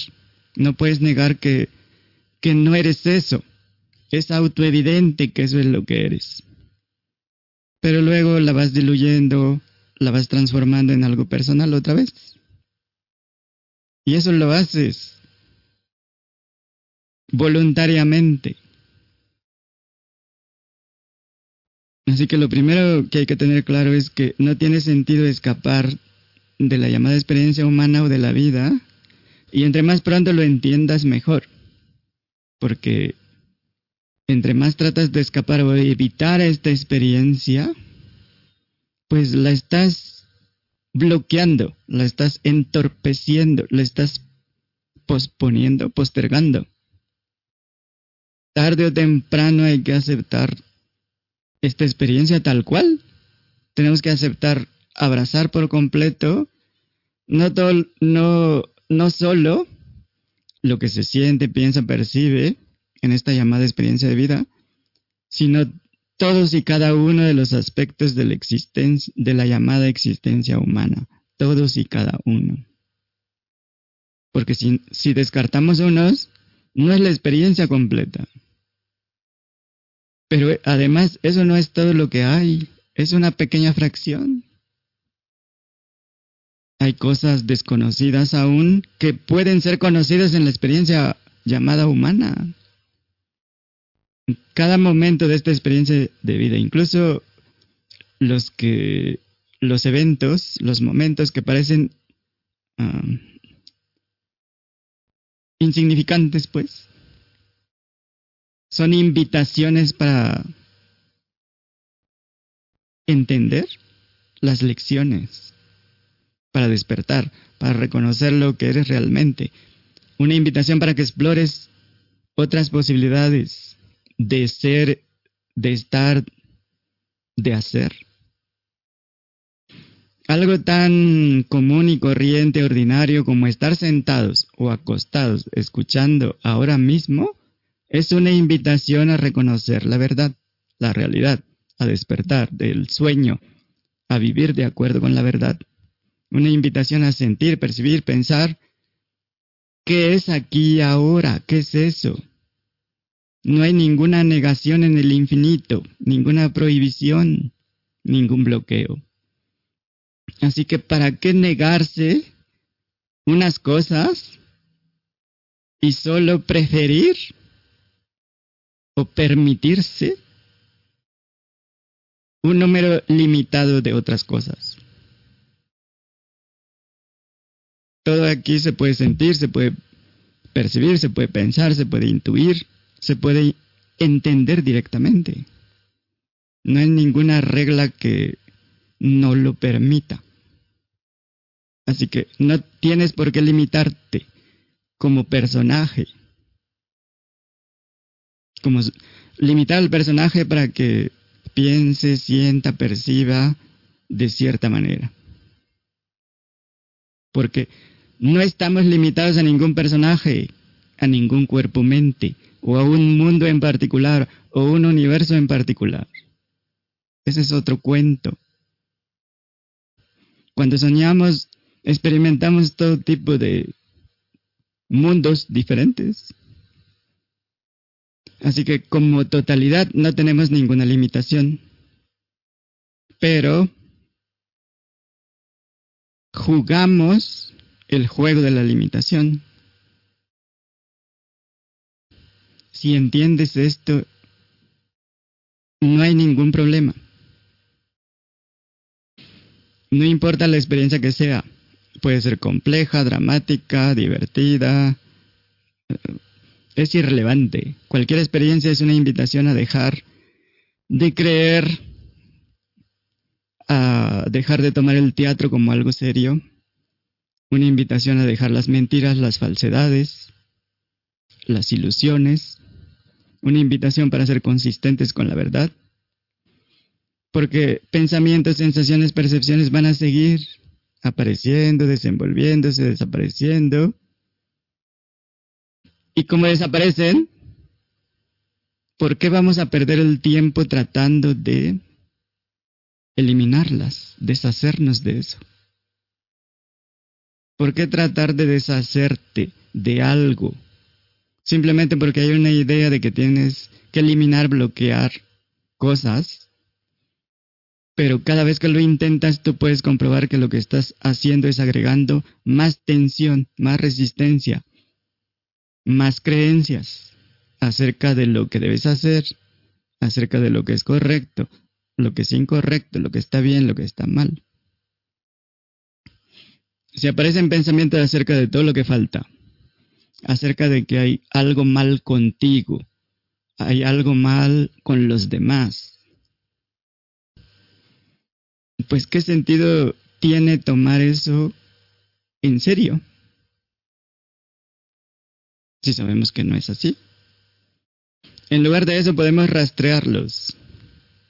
Los pensamientos, las sensaciones asociadas a ese razonamiento de que algo está mal, algo falta, algo tienes mal, hay algo que arreglar contigo. Simplemente notamos cómo se siente, pero ya sin apegarse a nada. Son solo sensaciones, juicios, historias, pensamientos, cuentos. Pueden ir en cualquier dirección. Pueden ser acerca de arreglar algo, entender algo, tratar de hacer algo, tratar de mejorar algo, conseguir algo. Pero si solo los contemplamos, sabiendo que no tienen nada que ver con lo que somos realmente, ese es el experimento. Y así puedes ver que no significa nada acerca de la situación real. Son simplemente interpretaciones, proyecciones sobre posiciones. Y puedes tú comprobar que nunca son definitivas. Son solo eventos en el teatro.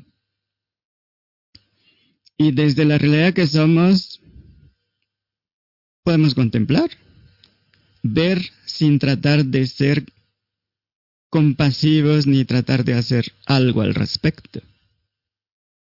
Sobre todo al personaje que interpreta a un luchador, a un enfrentador de desafíos, que se esfuerza, que tiene sus mecanismos de protección, que tiene traumas de la infancia, heridas de la infancia, que tiene un condicionamiento, que está programado, que tiene tradiciones, bla, bla, bla. Lo podemos ver sabiendo que lo que eres es la conciencia que se da cuenta de este personaje. Y ahora recapitula desde la conciencia, no desde el personaje.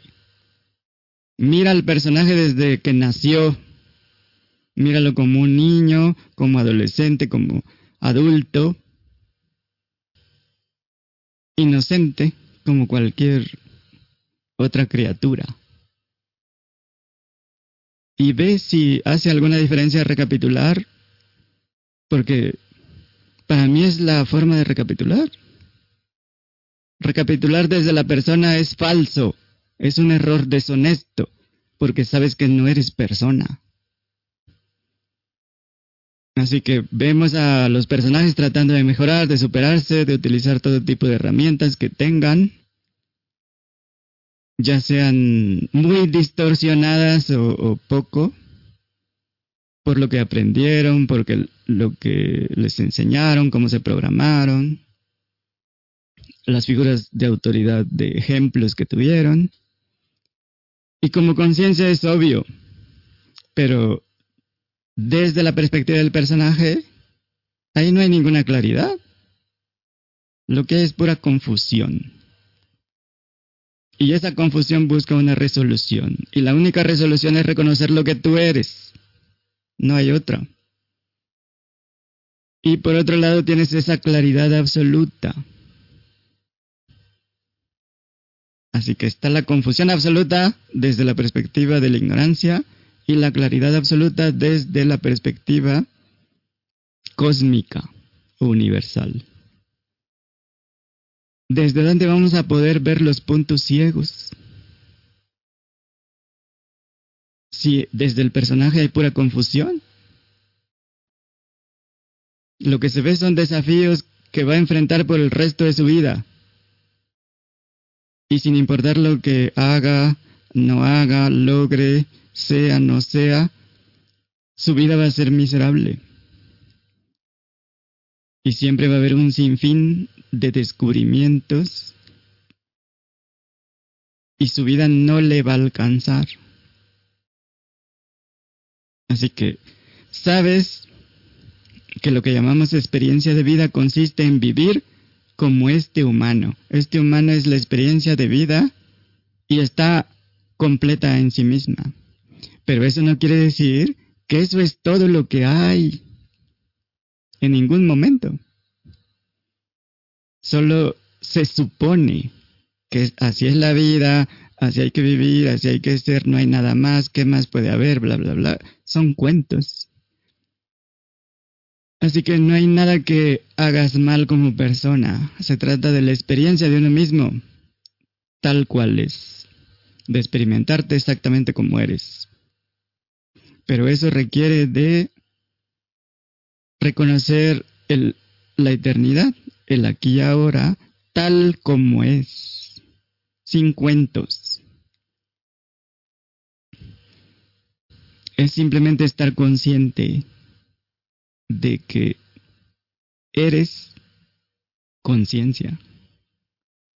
Cuando eres consciente de ser esa conciencia, en ese instante, no hay tiempo, no hay espacio, no hay percepciones, no hay sensaciones, no hay pensamientos. Y eso también mm, puede ser evasivo, pues, para algunos. Por el hábito, la tradición de crear una representación de esa experiencia. Pero eso ya no es la experiencia. Mentalmente no hay acceso a esa experiencia. Si haces una representación, esta va a aparecer en la conciencia. Esta no es la experiencia directa de la conciencia.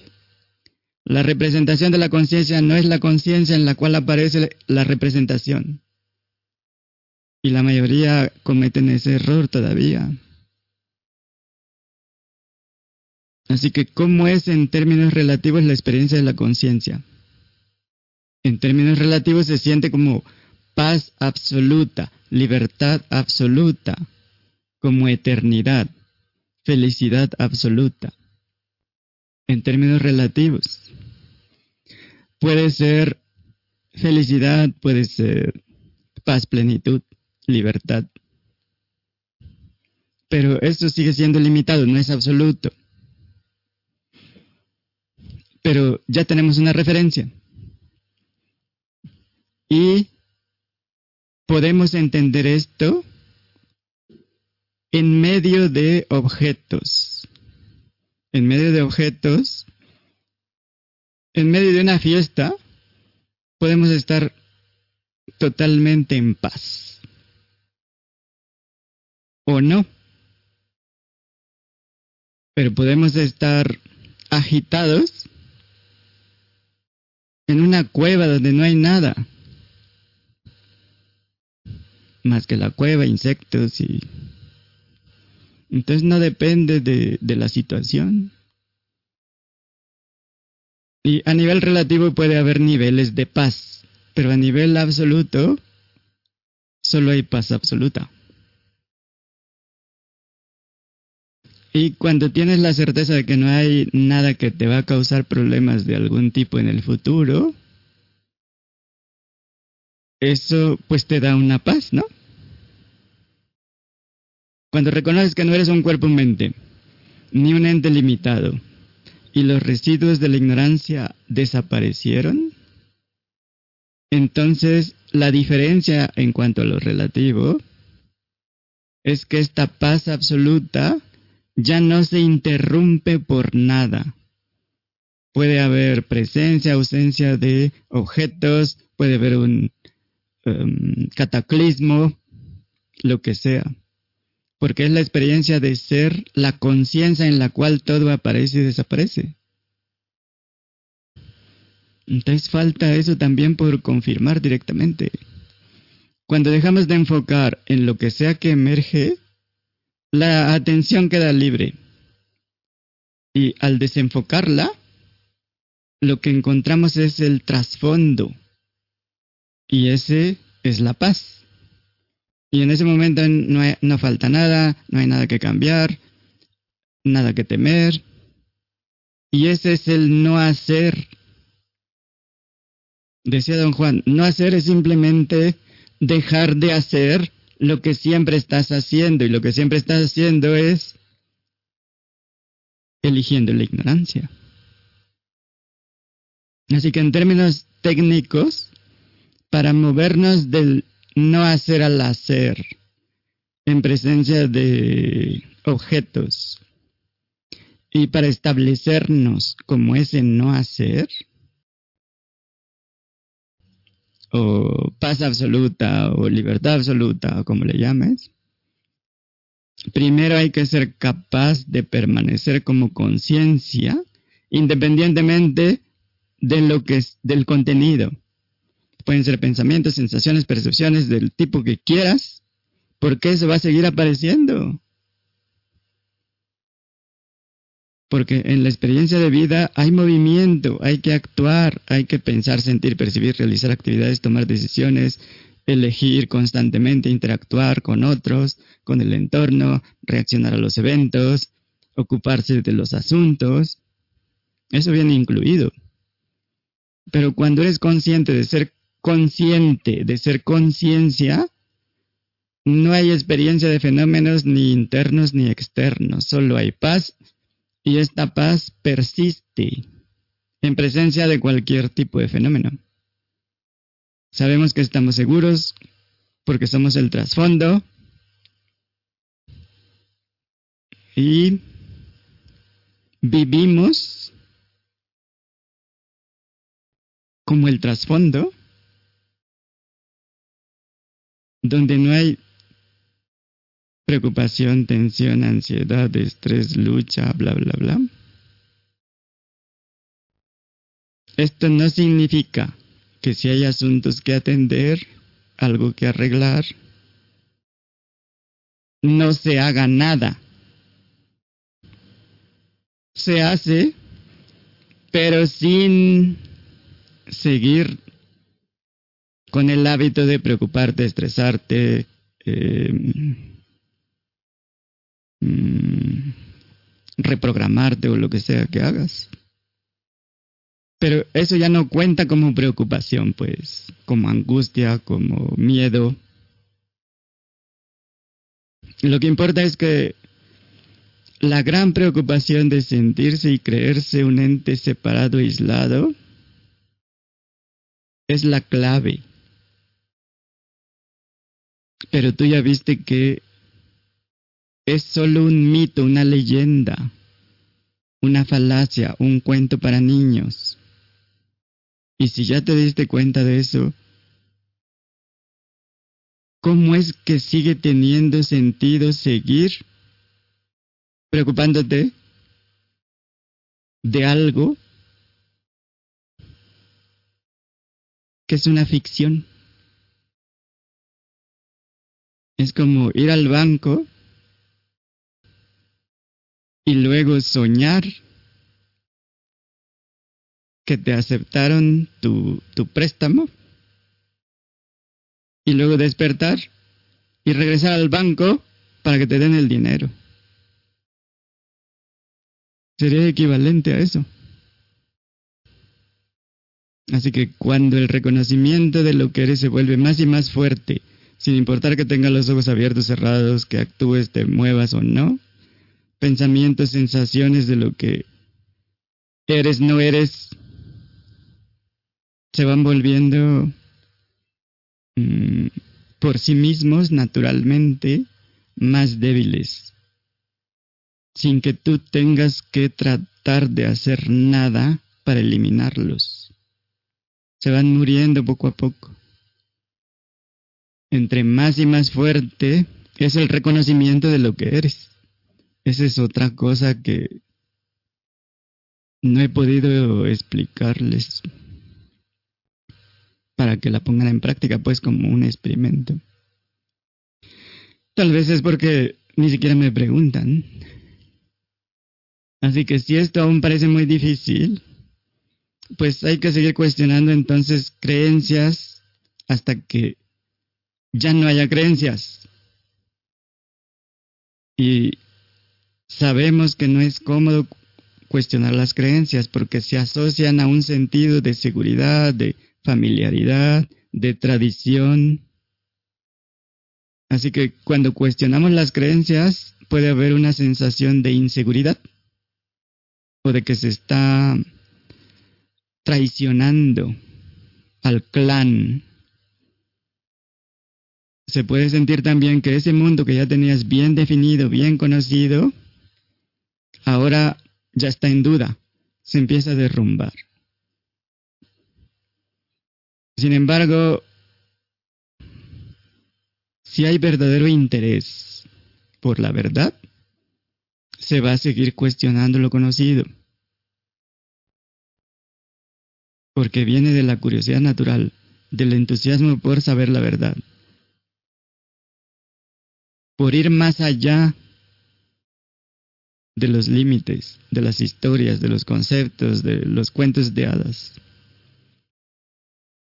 Y puede que te sientas cómodo con tus creencias, pero simplemente porque son creencias, este sentido de comodidad mm, es obviamente superficial cuando menos intuyes que no es cierto, que no es lo que estás buscando, añorando. Así que se requiere de un interés genuino para cuestionar todo, todo lo que das por hecho, por cierto, y no solo una vez, ni superficialmente, sino hasta que ya no quede ninguna duda. Todas las dudas son aclaradas satisfactoriamente, en todos los niveles lógico, racional y experiencial. Y también puede pasar que a pesar de que cuestionas alguna creencia, mm, tal vez por años, esta se renueve, se tome otra forma más sofisticada para seguir cubriendo esa sensación de inseguridad, que va a seguir debido a que no, no ha sido todavía validada o invalidada por completo. Por eso es importante mm, seguir investigando hasta que ya no haya ninguna piedra por levantar, pues. Y pues ah, es lo que le da fuerza a, es como el mecanismo de sobrevivencia del, de la falsa identidad del personaje. Así que hay una contradicción ahí. Así que tan pronto como te encuentras en una situación nueva, vas a comenzar a suponer que cómo debe ser la situación y quién y cómo debes tú ser a partir de esta nueva creencia. Y otra vez vas a sentir esa falsa seguridad de que conoces otra vez el mundo, que te conoces otra vez, que te puedes definir, que sabes bien quién eres, sabes bien qué es el mundo, qué son las cosas. Y otra vez te relajas. Porque supones que pues ya lo resolviste. Ya estás otra vez en tu zona de seguridad de lo conocido, de lo familiar. Y puede haber buenas intenciones ahí, pero hay más creencias, más historias, más cuentos que sigue sobreponiendo a la realidad. Y otra vez estás ignorando la verdad, porque sientes amenazada tu seguridad. Pero además sabes bien qué estás haciendo, qué está pasando y qué es qué. Así que si realmente tienes interés por la verdad, realmente quieres despertar del trance, del sueño, tienes que estar disponible para aceptar la cruda realidad tal cual es. Incluso si no es lo que esperabas, si no es cómodo, si es doloroso, si es inaceptable, si es amargo, si es negro. Y en cierto punto ya ya no va a haber nada más que la verdad. Y en ese instante, pretender que la realidad es una mentira, pues ya no tiene sentido. Y entonces ya todo se alinea con la verdad. Independientemente de cómo sea, cómo se siente. Tal vez se sienta como algo insoportable, Pero ya no te estás tratando de engañar, ya no te estás negando la verdad, ya no estás negando la realidad, ya no estás pretendiendo que la realidad es una creencia más o algo que conoces o es otra cosa. Ya no estás traicionándote pues a ti mismo. ¿Otra vez? Y pues es también una invitación a permanecer leales, fieles a la verdad, a la realidad, sin importar lo que se presente en cada momento, sin importar si se siente bien, mal, si siente seguridad, inseguridad, si se siente correcto, incorrecto. Si es la verdad, lo demás es irrelevante. Y es muy sencillo. Aunque no parece tan fácil, ¿no? Pero siempre es algo simple. No necesitas pensar mucho acerca de lo que es. Simplemente verlo como lo que es. Y puede haber muchos mecanismos de protección para el ente, para la persona, cuando la cosa se complica. Pero la clave es la creencia y sensación de que eso que percibes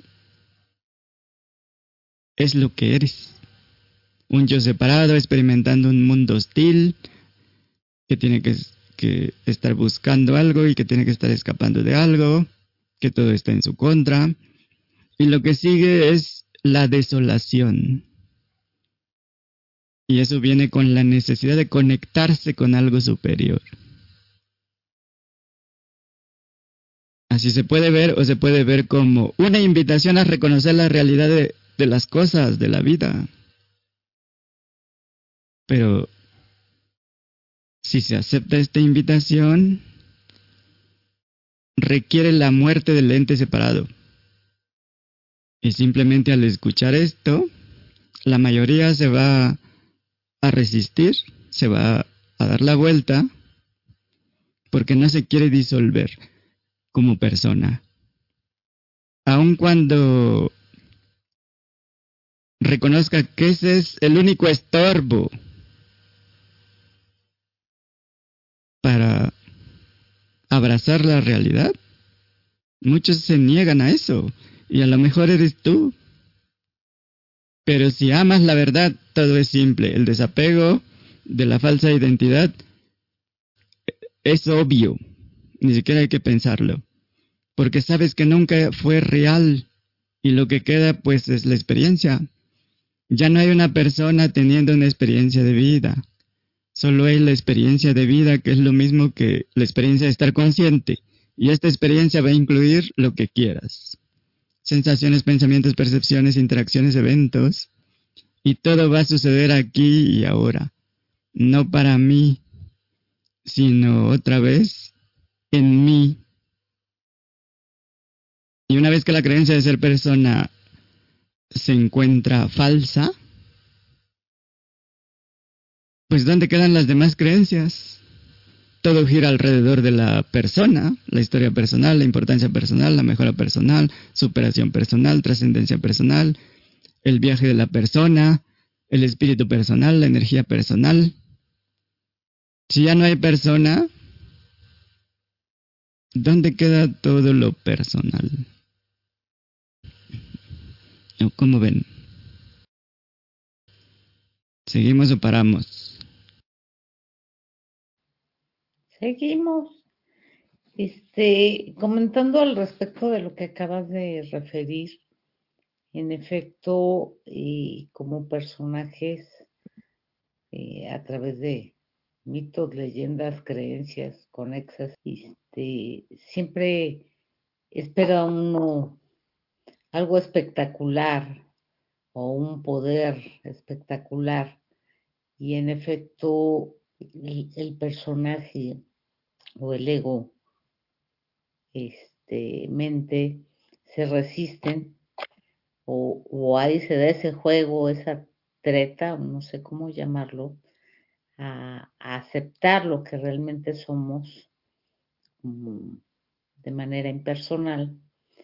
Y, y es ahí donde se da esa desilusión de, de, de, algunos personajes, por así decirlo, o ese juego de la propia conciencia en el sentido de, no, no, aceptar, ¿no? O sea, insisto, por otro lado, eh, voy a, a, seminarios, voy a, a, me meto, no sé, de budista, yo qué sé, ¿no? Cualquier cosa que se, se les ocurra a los personajes y siguen toda su vida jugando el juego del teatro de manera, pues, ¿qué podríamos decir? O sea, ignorante, pero tienes razón, o sea, en su momento, en lo particular, sí, sí esperaba yo cosas espectaculares y aunque en efecto las hay, pero es ya hasta que se empieza a, reconocer realmente la raíz. Gracias. Así es, lo extraordinario empieza cuando dejas de identificarte con algo limitado. Así que cuando dejamos de identificarnos con el cuerpo-mente, pues lo que somos es la pura presencia consciente. Y ya es irrelevante cómo esté el cuerpo. Puede estar sentado, parado, jugando tenis, pateando una pelota, escribiendo, hablando, interactuando. Eso ya es irrelevante. Y al principio, pues nos sentamos o recostamos en silencio, reducimos las actividades, relajamos tensiones están asociadas a las formas de pensar. tenemos un siete sentidos en realidad. La introcepción es una especie de sentido y la propiocepción es otro tipo de sentido que tiene que ver con lo externo y la otra con lo interno. Internamente hay una conciencia de los órganos. Cuando un órgano falla a través de la introcepción, se sabe que algo anda mal ahí. Y ese tipo de sentido es más importante que los otros cinco sentidos. Entonces, a nivel externo hay una conexión, lo que en integridad ya, llamamos la firma de del cuerpo, la posición de firma. Si en una situación eh, problemática. Sonríes. A través de ese otro sentido se manda la señal de que la cosa no es tan mal, no va tan mal. Y eso influye en la percepción, en la interacción, en la reacción. Hay un ajuste, se busca una congruencia. Así que en un principio se trabaja con eso, pero sentarse en silencio no necesariamente implica que nos reconocemos como lo que somos. Podemos seguir creyendo que somos entes separados, que están en silencio, meditando, que paran el mundo, que están acumulando poder. Pero cuando empezamos a cuestionar la validez de las creencias, especialmente la de estar separados, cuando investigamos lo que somos, podemos ver que no estamos estables en el estado de no saber lo que somos. Esa es la esencia de meditar o estar en silencio absoluto. No hay estabilidad todavía. Así que específicamente es sentarse para autoinvestigarnos. Como cazadores, están listas para disparar a la presa, que en este caso es la creencia y sensación de que somos entes separados. Eso es lo que cazamos, así en la metáfora. Pero luego esta tendencia a seguir creyendo y sintiendo que somos entes separados es menos y menos frecuente cuando aceptamos a vivir en el no saber, que sería como vivir en sabiduría, en el, en el puro entendimiento. Y al no saber qué somos, pues dejamos de mm, forzarnos a actuar de acuerdo con eso que suponemos que sabemos que somos. Y eso tiene un efecto. Pero cuando somos lo que somos realmente, encontramos que eso es más natural, se siente mejor, se siente más fluido, más fácil. Así que ya no es necesario sentarse en silencio, ni estar cazando ese viejo hábito de identificarse con algo. También a nivel de sensación hay que desvelar ese hábito de separarnos sensorialmente de lo que nos rodea. Y se hace eh, relajando el cuerpo, liberando la sensación del cuerpo, entregándola al espacio vacío. Y así nos vamos estabilizando como presencia consciente. Ya no importa entonces si estamos sentados en movimiento, si pensamos, si interactuamos. Y en este sentido, sentarse en silencio pasa de ser algo que se hace a ser algo que se es. ¿Sí, se, ¿Sí me explico? Cuando menos hay resonancia con esto. Olviden ya lo intelectual por el momento.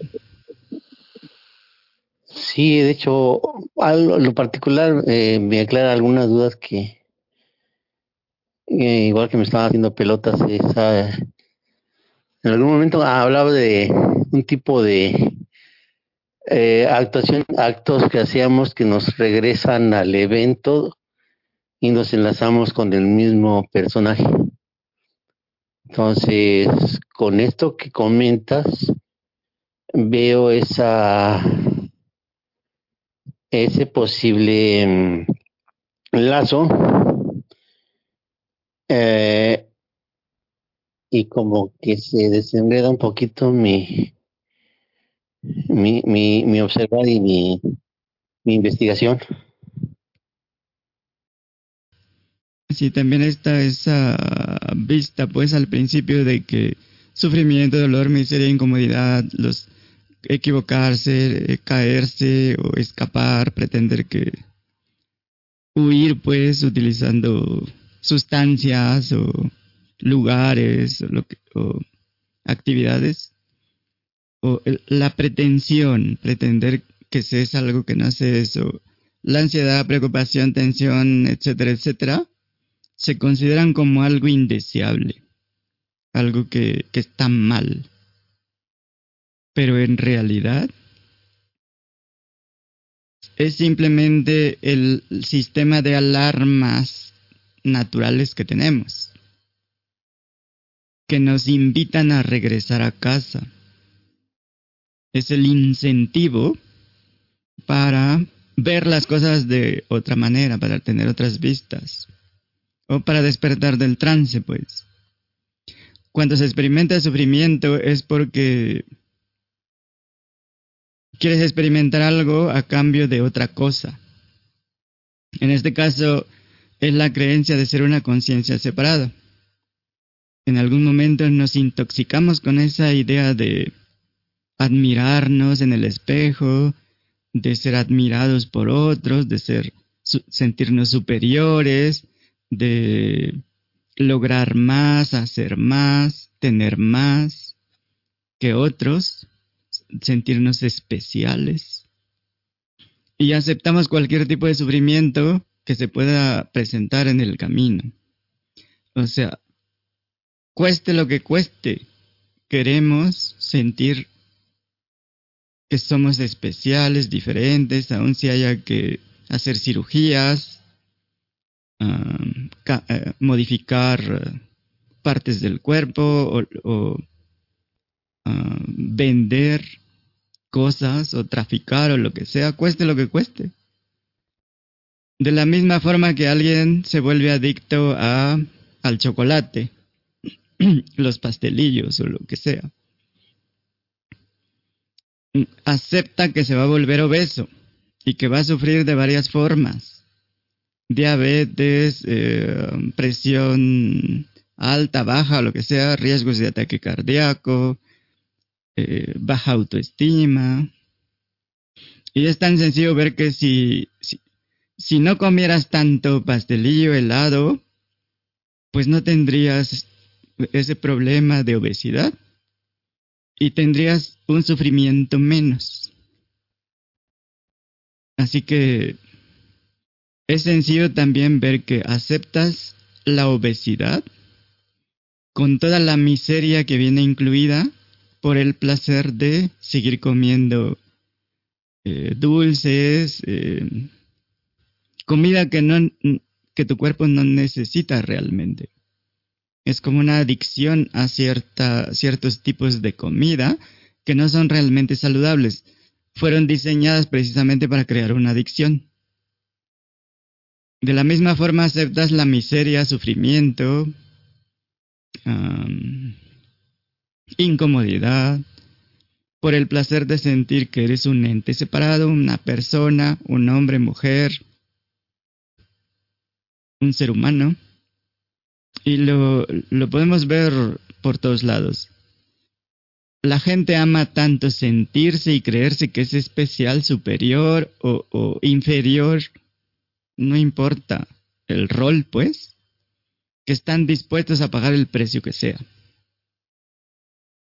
Y muchos frente cuando hay una confrontación acerca de esto, se justifican diciendo cosas como, pues yo no elegí tener este cuerpo tan gordo, obeso, o, o tan feo, o ser tan tonto, o um, débil, o lo que sea.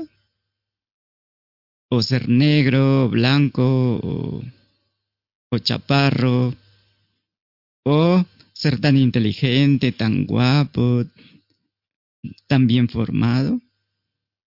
Cuenta igual, pues, como yo no elegí esto. Pero tú sabes que eres la conciencia que está entendiendo lo que digo y que hay cero evidencia de que eres un cuerpo-mente y que dependas de un cuerpo-mente. Así que está claro que el sufrimiento es el precio que se paga por el privilegio de sentir que eres un ente separado. Y es obvio que no es mandatorio, no es obligatorio, es opcional. Porque hay cero evidencia de que es así. Por lo tanto, el sufrimiento, la incomodidad, insatisfacción, el vacío, es el incentivo para que investigues la veracidad de esa creencia. Y solo así descubres que la separación no existe y que no eres algo limitado, no eres algo que es parte del contenido. Y en ese momento el sufrimiento desaparece. De la misma forma que el, humo desaparece cuando se extingue el fuego. También descubres que ese vacío existencial indica que lo que hace falta es reconocer que eres la totalidad. Pero no parecía ser así debido a la separación artificial que creas a nivel conceptual, perceptual. Así que con esta mentira, cuento, se crea esta tensión natural, un conflicto. Y eso va a buscar una resolución, como cualquier tensión, que es en realidad, en realidad una tensión creativa. Y el fenómeno que conocemos como sufrimiento personal en realidad es es como un sueño, es una alucinación. Porque la parte humana del infinito es demasiado insignificante frente a la totalidad. Así que el sufrimiento no es experimentado por la conciencia. Es demasiado insignificante como para ser tomado en cuenta. Así que pensamientos, sensaciones, percepciones son experimentadas por la conciencia. Pero si buscamos la experiencia de sufrimiento, no la encontramos. Porque no encontramos al ente que sufre. Por lo tanto, el sufrimiento parece existir en la creencia de ser un ente que sufre o disfruta o es feliz o es infeliz. Pero la totalidad, el infinito no experimenta tal cosa. Otra vez, porque eso es demasiado insignificante como para ser tomado en cuenta. Se ve como la gran cosa desde la fracción. Pero falta esa perspectiva del infinito. Desde la perspectiva de la conciencia, no hay ningún ente separado que sufre, o que es feliz, o que es pleno, o que es libre, o amoroso, ni nada de eso. O que crea, o que manifiesta. No existe tal cosa. Y también sabemos que no es algo que se nos impuso. Es algo que nosotros provocamos como conciencia. Es una elección que hacemos como conciencia. Por ejemplo, alguien sufre porque cortó con la pareja, que es eh, lo típico. Es la vista de los entes separados. Desde la vista del infinito, las partículas, los átomos se aglomeran, forman moléculas, células, pero eventualmente por las reacciones químicas se separan.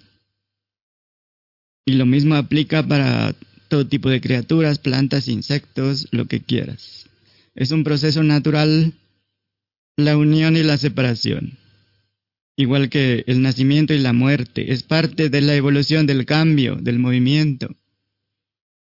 Visto desde el infinito es un asunto completamente irrelevante porque frente al infinito, ¿qué importa eso realmente? Desde la perspectiva universal podemos ver directamente que aparece una sensación y se califica como incómoda. Así que la investigamos y es la resistencia a aceptar lo que es. Y en este caso la sensación o cualquier cosa es la incomodidad. Y llegamos a la fuente, que es la creencia y sensación de ser un hombre, una mujer que está sufriendo. Así que solo tiene sentido si hay la creencia de ser un ente separado que ha perdido algo. Pero desde el infinito no tiene ningún sentido. Es parte de, de lo que pasa en el universo. Por lo tanto, la totalidad nunca perdió nada no puede perder nada. Solo hay transformación, pues. O más bien, olas del mar oscuro de la conciencia. Con las olas el mar no está perdiendo nada, tampoco ganando nada. Y así es fácil ver lo encaprichados que están los presuntos personajes, personas, hombres, mujeres, entes separados, con la idea, creencia, sensación de ser humanos, especiales, importantes, al grado que prefieren morir antes de dejar de pensar y sentir que son seres humanos. O sea, se aferran hasta la muerte. Porque en la muerte se dan cuenta de, la verdad. O no queda más que reconocer la verdad, pues. En el caso de la separación, si usamos la inteligencia, es fácil ver que una reacción que no funciona en una relación, pues, mm, con uno de los dos que que sea infeliz, como la relación es de dos, con uno es que ya no está funcionando, ¿ves? Y por eso en ese caso decimos que lo mejor es lo más amoroso, inteligente, es la separación porque no funciona para uno y la relación es de dos. Entonces tampoco funciona para el otro, ¿no? Pero se pueden convencer de que son felices. Mm, porque es un precio también que hay que pagar para seguir sintiendo que son entes separados. Y entonces usan a los hijos de pretexto, usan la, la situación o, el miedo a perder eh, las propiedades o los autos o lo que sea, el dinero.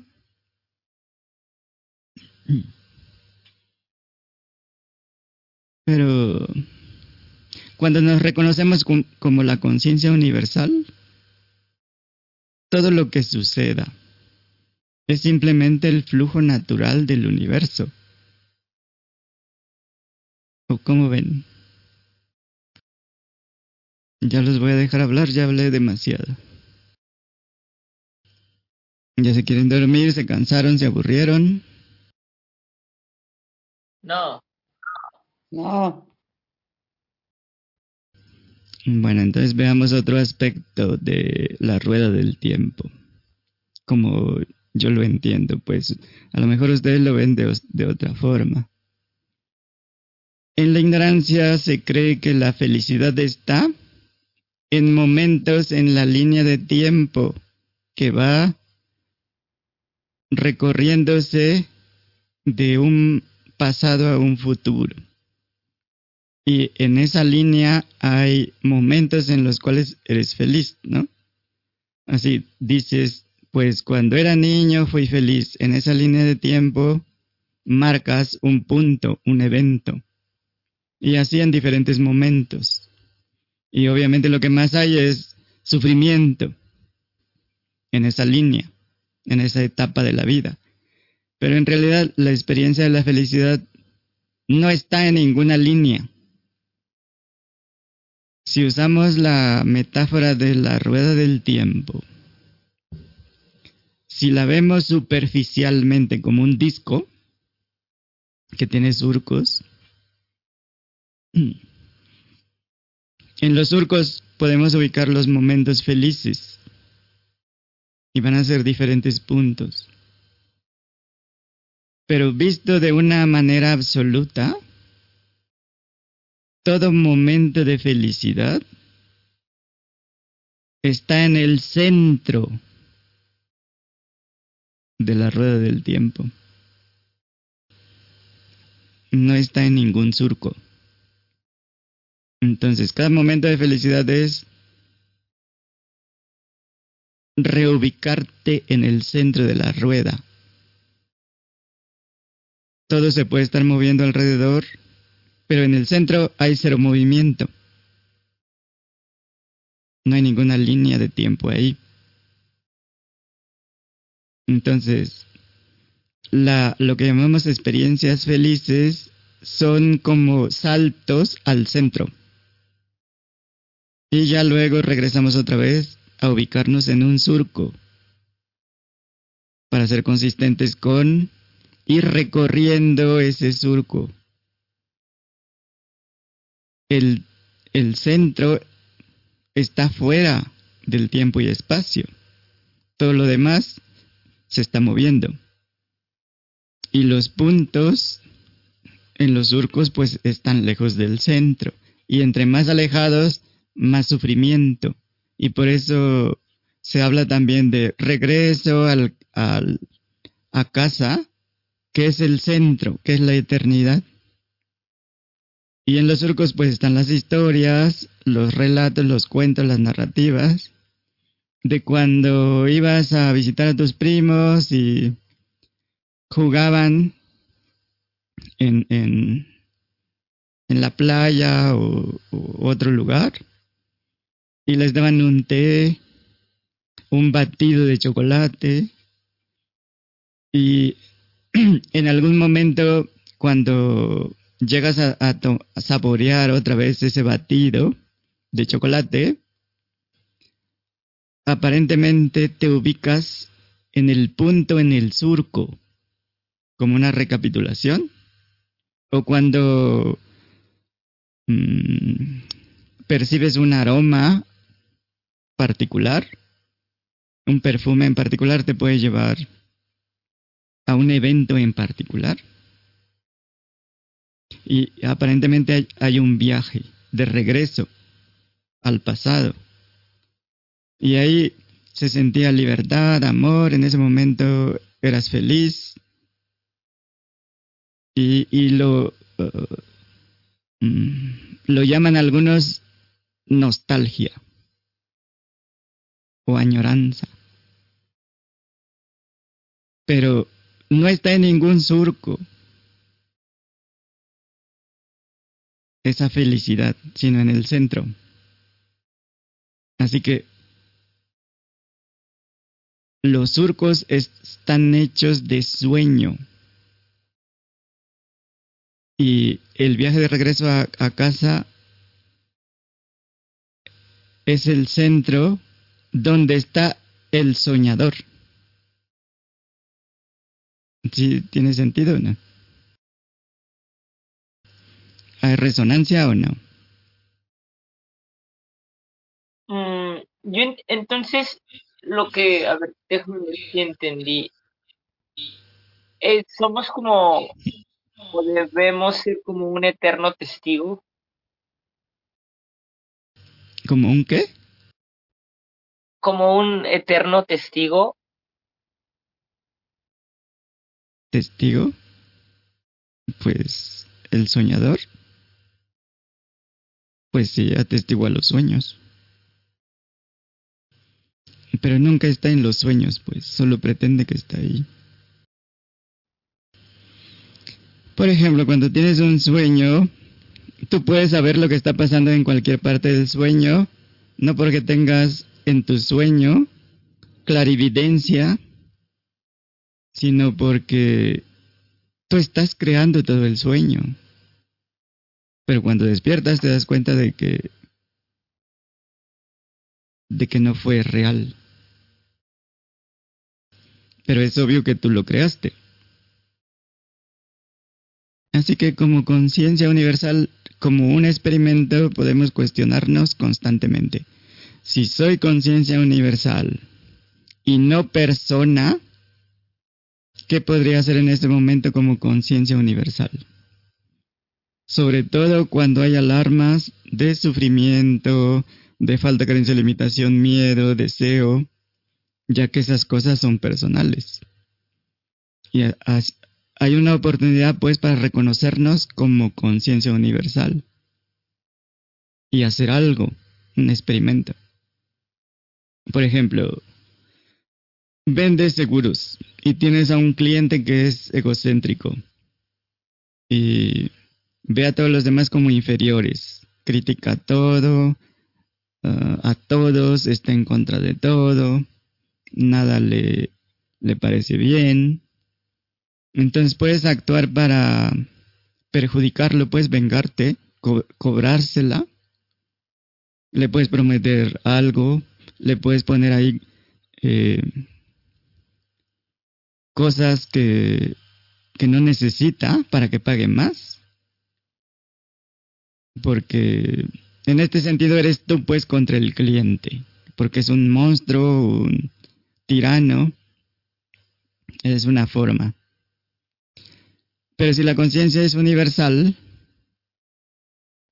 ya, ya no lo ves personal, sino que ves al individuo que es así, es un tirano, pues porque de niño lo abandonaron, eh, lo maltrataron, vivió eh, en, en condiciones pues Em, de guerra o sufrió muchos abusos y entonces se volvió así. O sea, lo que sea que la conciencia eligió. Los juegos que la conciencia jugó en ese momento y sigue jugando. Pero en conclusión somos la misma conciencia. Así que desde esta perspectiva puedo actuar como quisiera, como decía el Cristo, como voy a actuar tratándolo como quisiera que me trataran a mí, porque somos lo mismo, como si, si él fuera yo. El punto es tomar otra dirección, pues, deliberadamente. Y así ver si hay un cambio en el universo. Porque si nos desprendemos del personaje y vemos más, ya la dirección ya no está tomada por el ente falso, sino por el, infinito. Y nos abrimos a que el infinito nos utilice como herramientas para hacer lo que el infinito quiera hacer. Y así actuamos impersonalmente a propósito como un experimento. ¿Sí se entiende? Porque entender lo impersonal eh, intelectualmente es igual que nada. Eso no sirve para nada. Se tiene que entender en la práctica, directamente alineándose con los comandos del infinito. Es la propuesta de don Juan. ¿O qué, qué otro experimento se les ocurre? O ya se aburrieron y ya se quieren dormir. Yo creo que ya se durmieron. ese, ese aspecto que comentas ahorita es muy interesante porque precisamente muchas veces eh, la actitud propia como personajes o en este teatro y la de los demás personajes y puede ser muy hostil sí eh, o, la podemos sentir injusta sin embargo eh, es interesante actuar de, forma diversa y considerando que precisamente como, como raíz, como conciencia, pues todo emerge. Este, y, y sí, bueno, en lo particular lo, lo he practicado. Y, y bueno, no necesariamente resulta de una forma que el personaje pudiera desear, ¿verdad? Sino simplemente emerge y a veces las condiciones, la gente está con, con la espada desenvainada y, y la actitud, eh, el acto o la acción diversa, considerando o con, eh, sí, abarcando que, que, que, ellos mismos soy yo como raíz, este, cambia la, la actitud, relaja las situaciones y, y sí, se me hace un buen experimento en lo particular, pero no sé los compañeros dónde andan. Nos quedamos solos en el desierto. No, pues sí.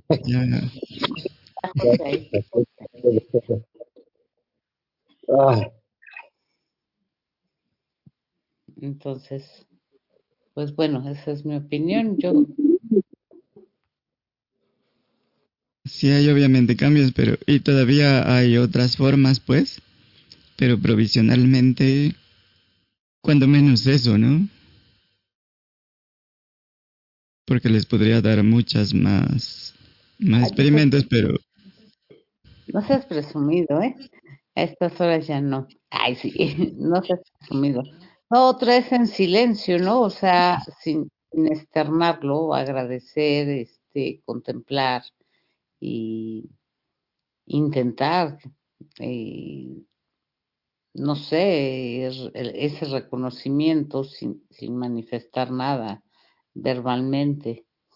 Pero bueno, ya luego nos darás tus múltiples posibilidades. Ajá, pues siempre y cuando apliquen los experimentos, porque luego les doy toda clase de experimentos y ni siquiera luego se acuerdan de, de qué, de qué se trata. No estés suponiendo, porque acuérdate que, que nosotros somos tú, ¿eh? Sí, les voy a preguntar las, la siguiente semana a ver No, qué pues pasó, es que mira, experimentar. experimentos está bien, pero mira, luego quiero repasar en el podcast esa cosa. Y bueno, ni siquiera sé de las fechas, que sugeriría que le pusieras por lo menos la fecha o el mes. Y te quedaste en septiembre y las demás ya no sé, quise revisar algo y es muy lento, entonces me costó muchísimo trabajo. Pero bueno, este, tú pregúntanos cuál es el problema. Sí, yo, yo voy a preguntar más y a hablar menos. Tú pregúntanos. Pues sí, pregunta, a ver qué respondemos. Ya no me digas nada porque ya, ya son las 12 y, y, y el problema es que entro en estado simple. Entonces, o sea, En estado de ensueño y donde No, no, todo no, puede pasar. siempre estoy en ese. ah. Pero, Pues sí, siempre es, es un sueño todo. pues sí. Pero no, sí, sí, como que algo cambia. Pero bueno, en fin, no sé si alguien quiere comentar algo más. Ya todos durmiendo. Así es. Está bien, está bien.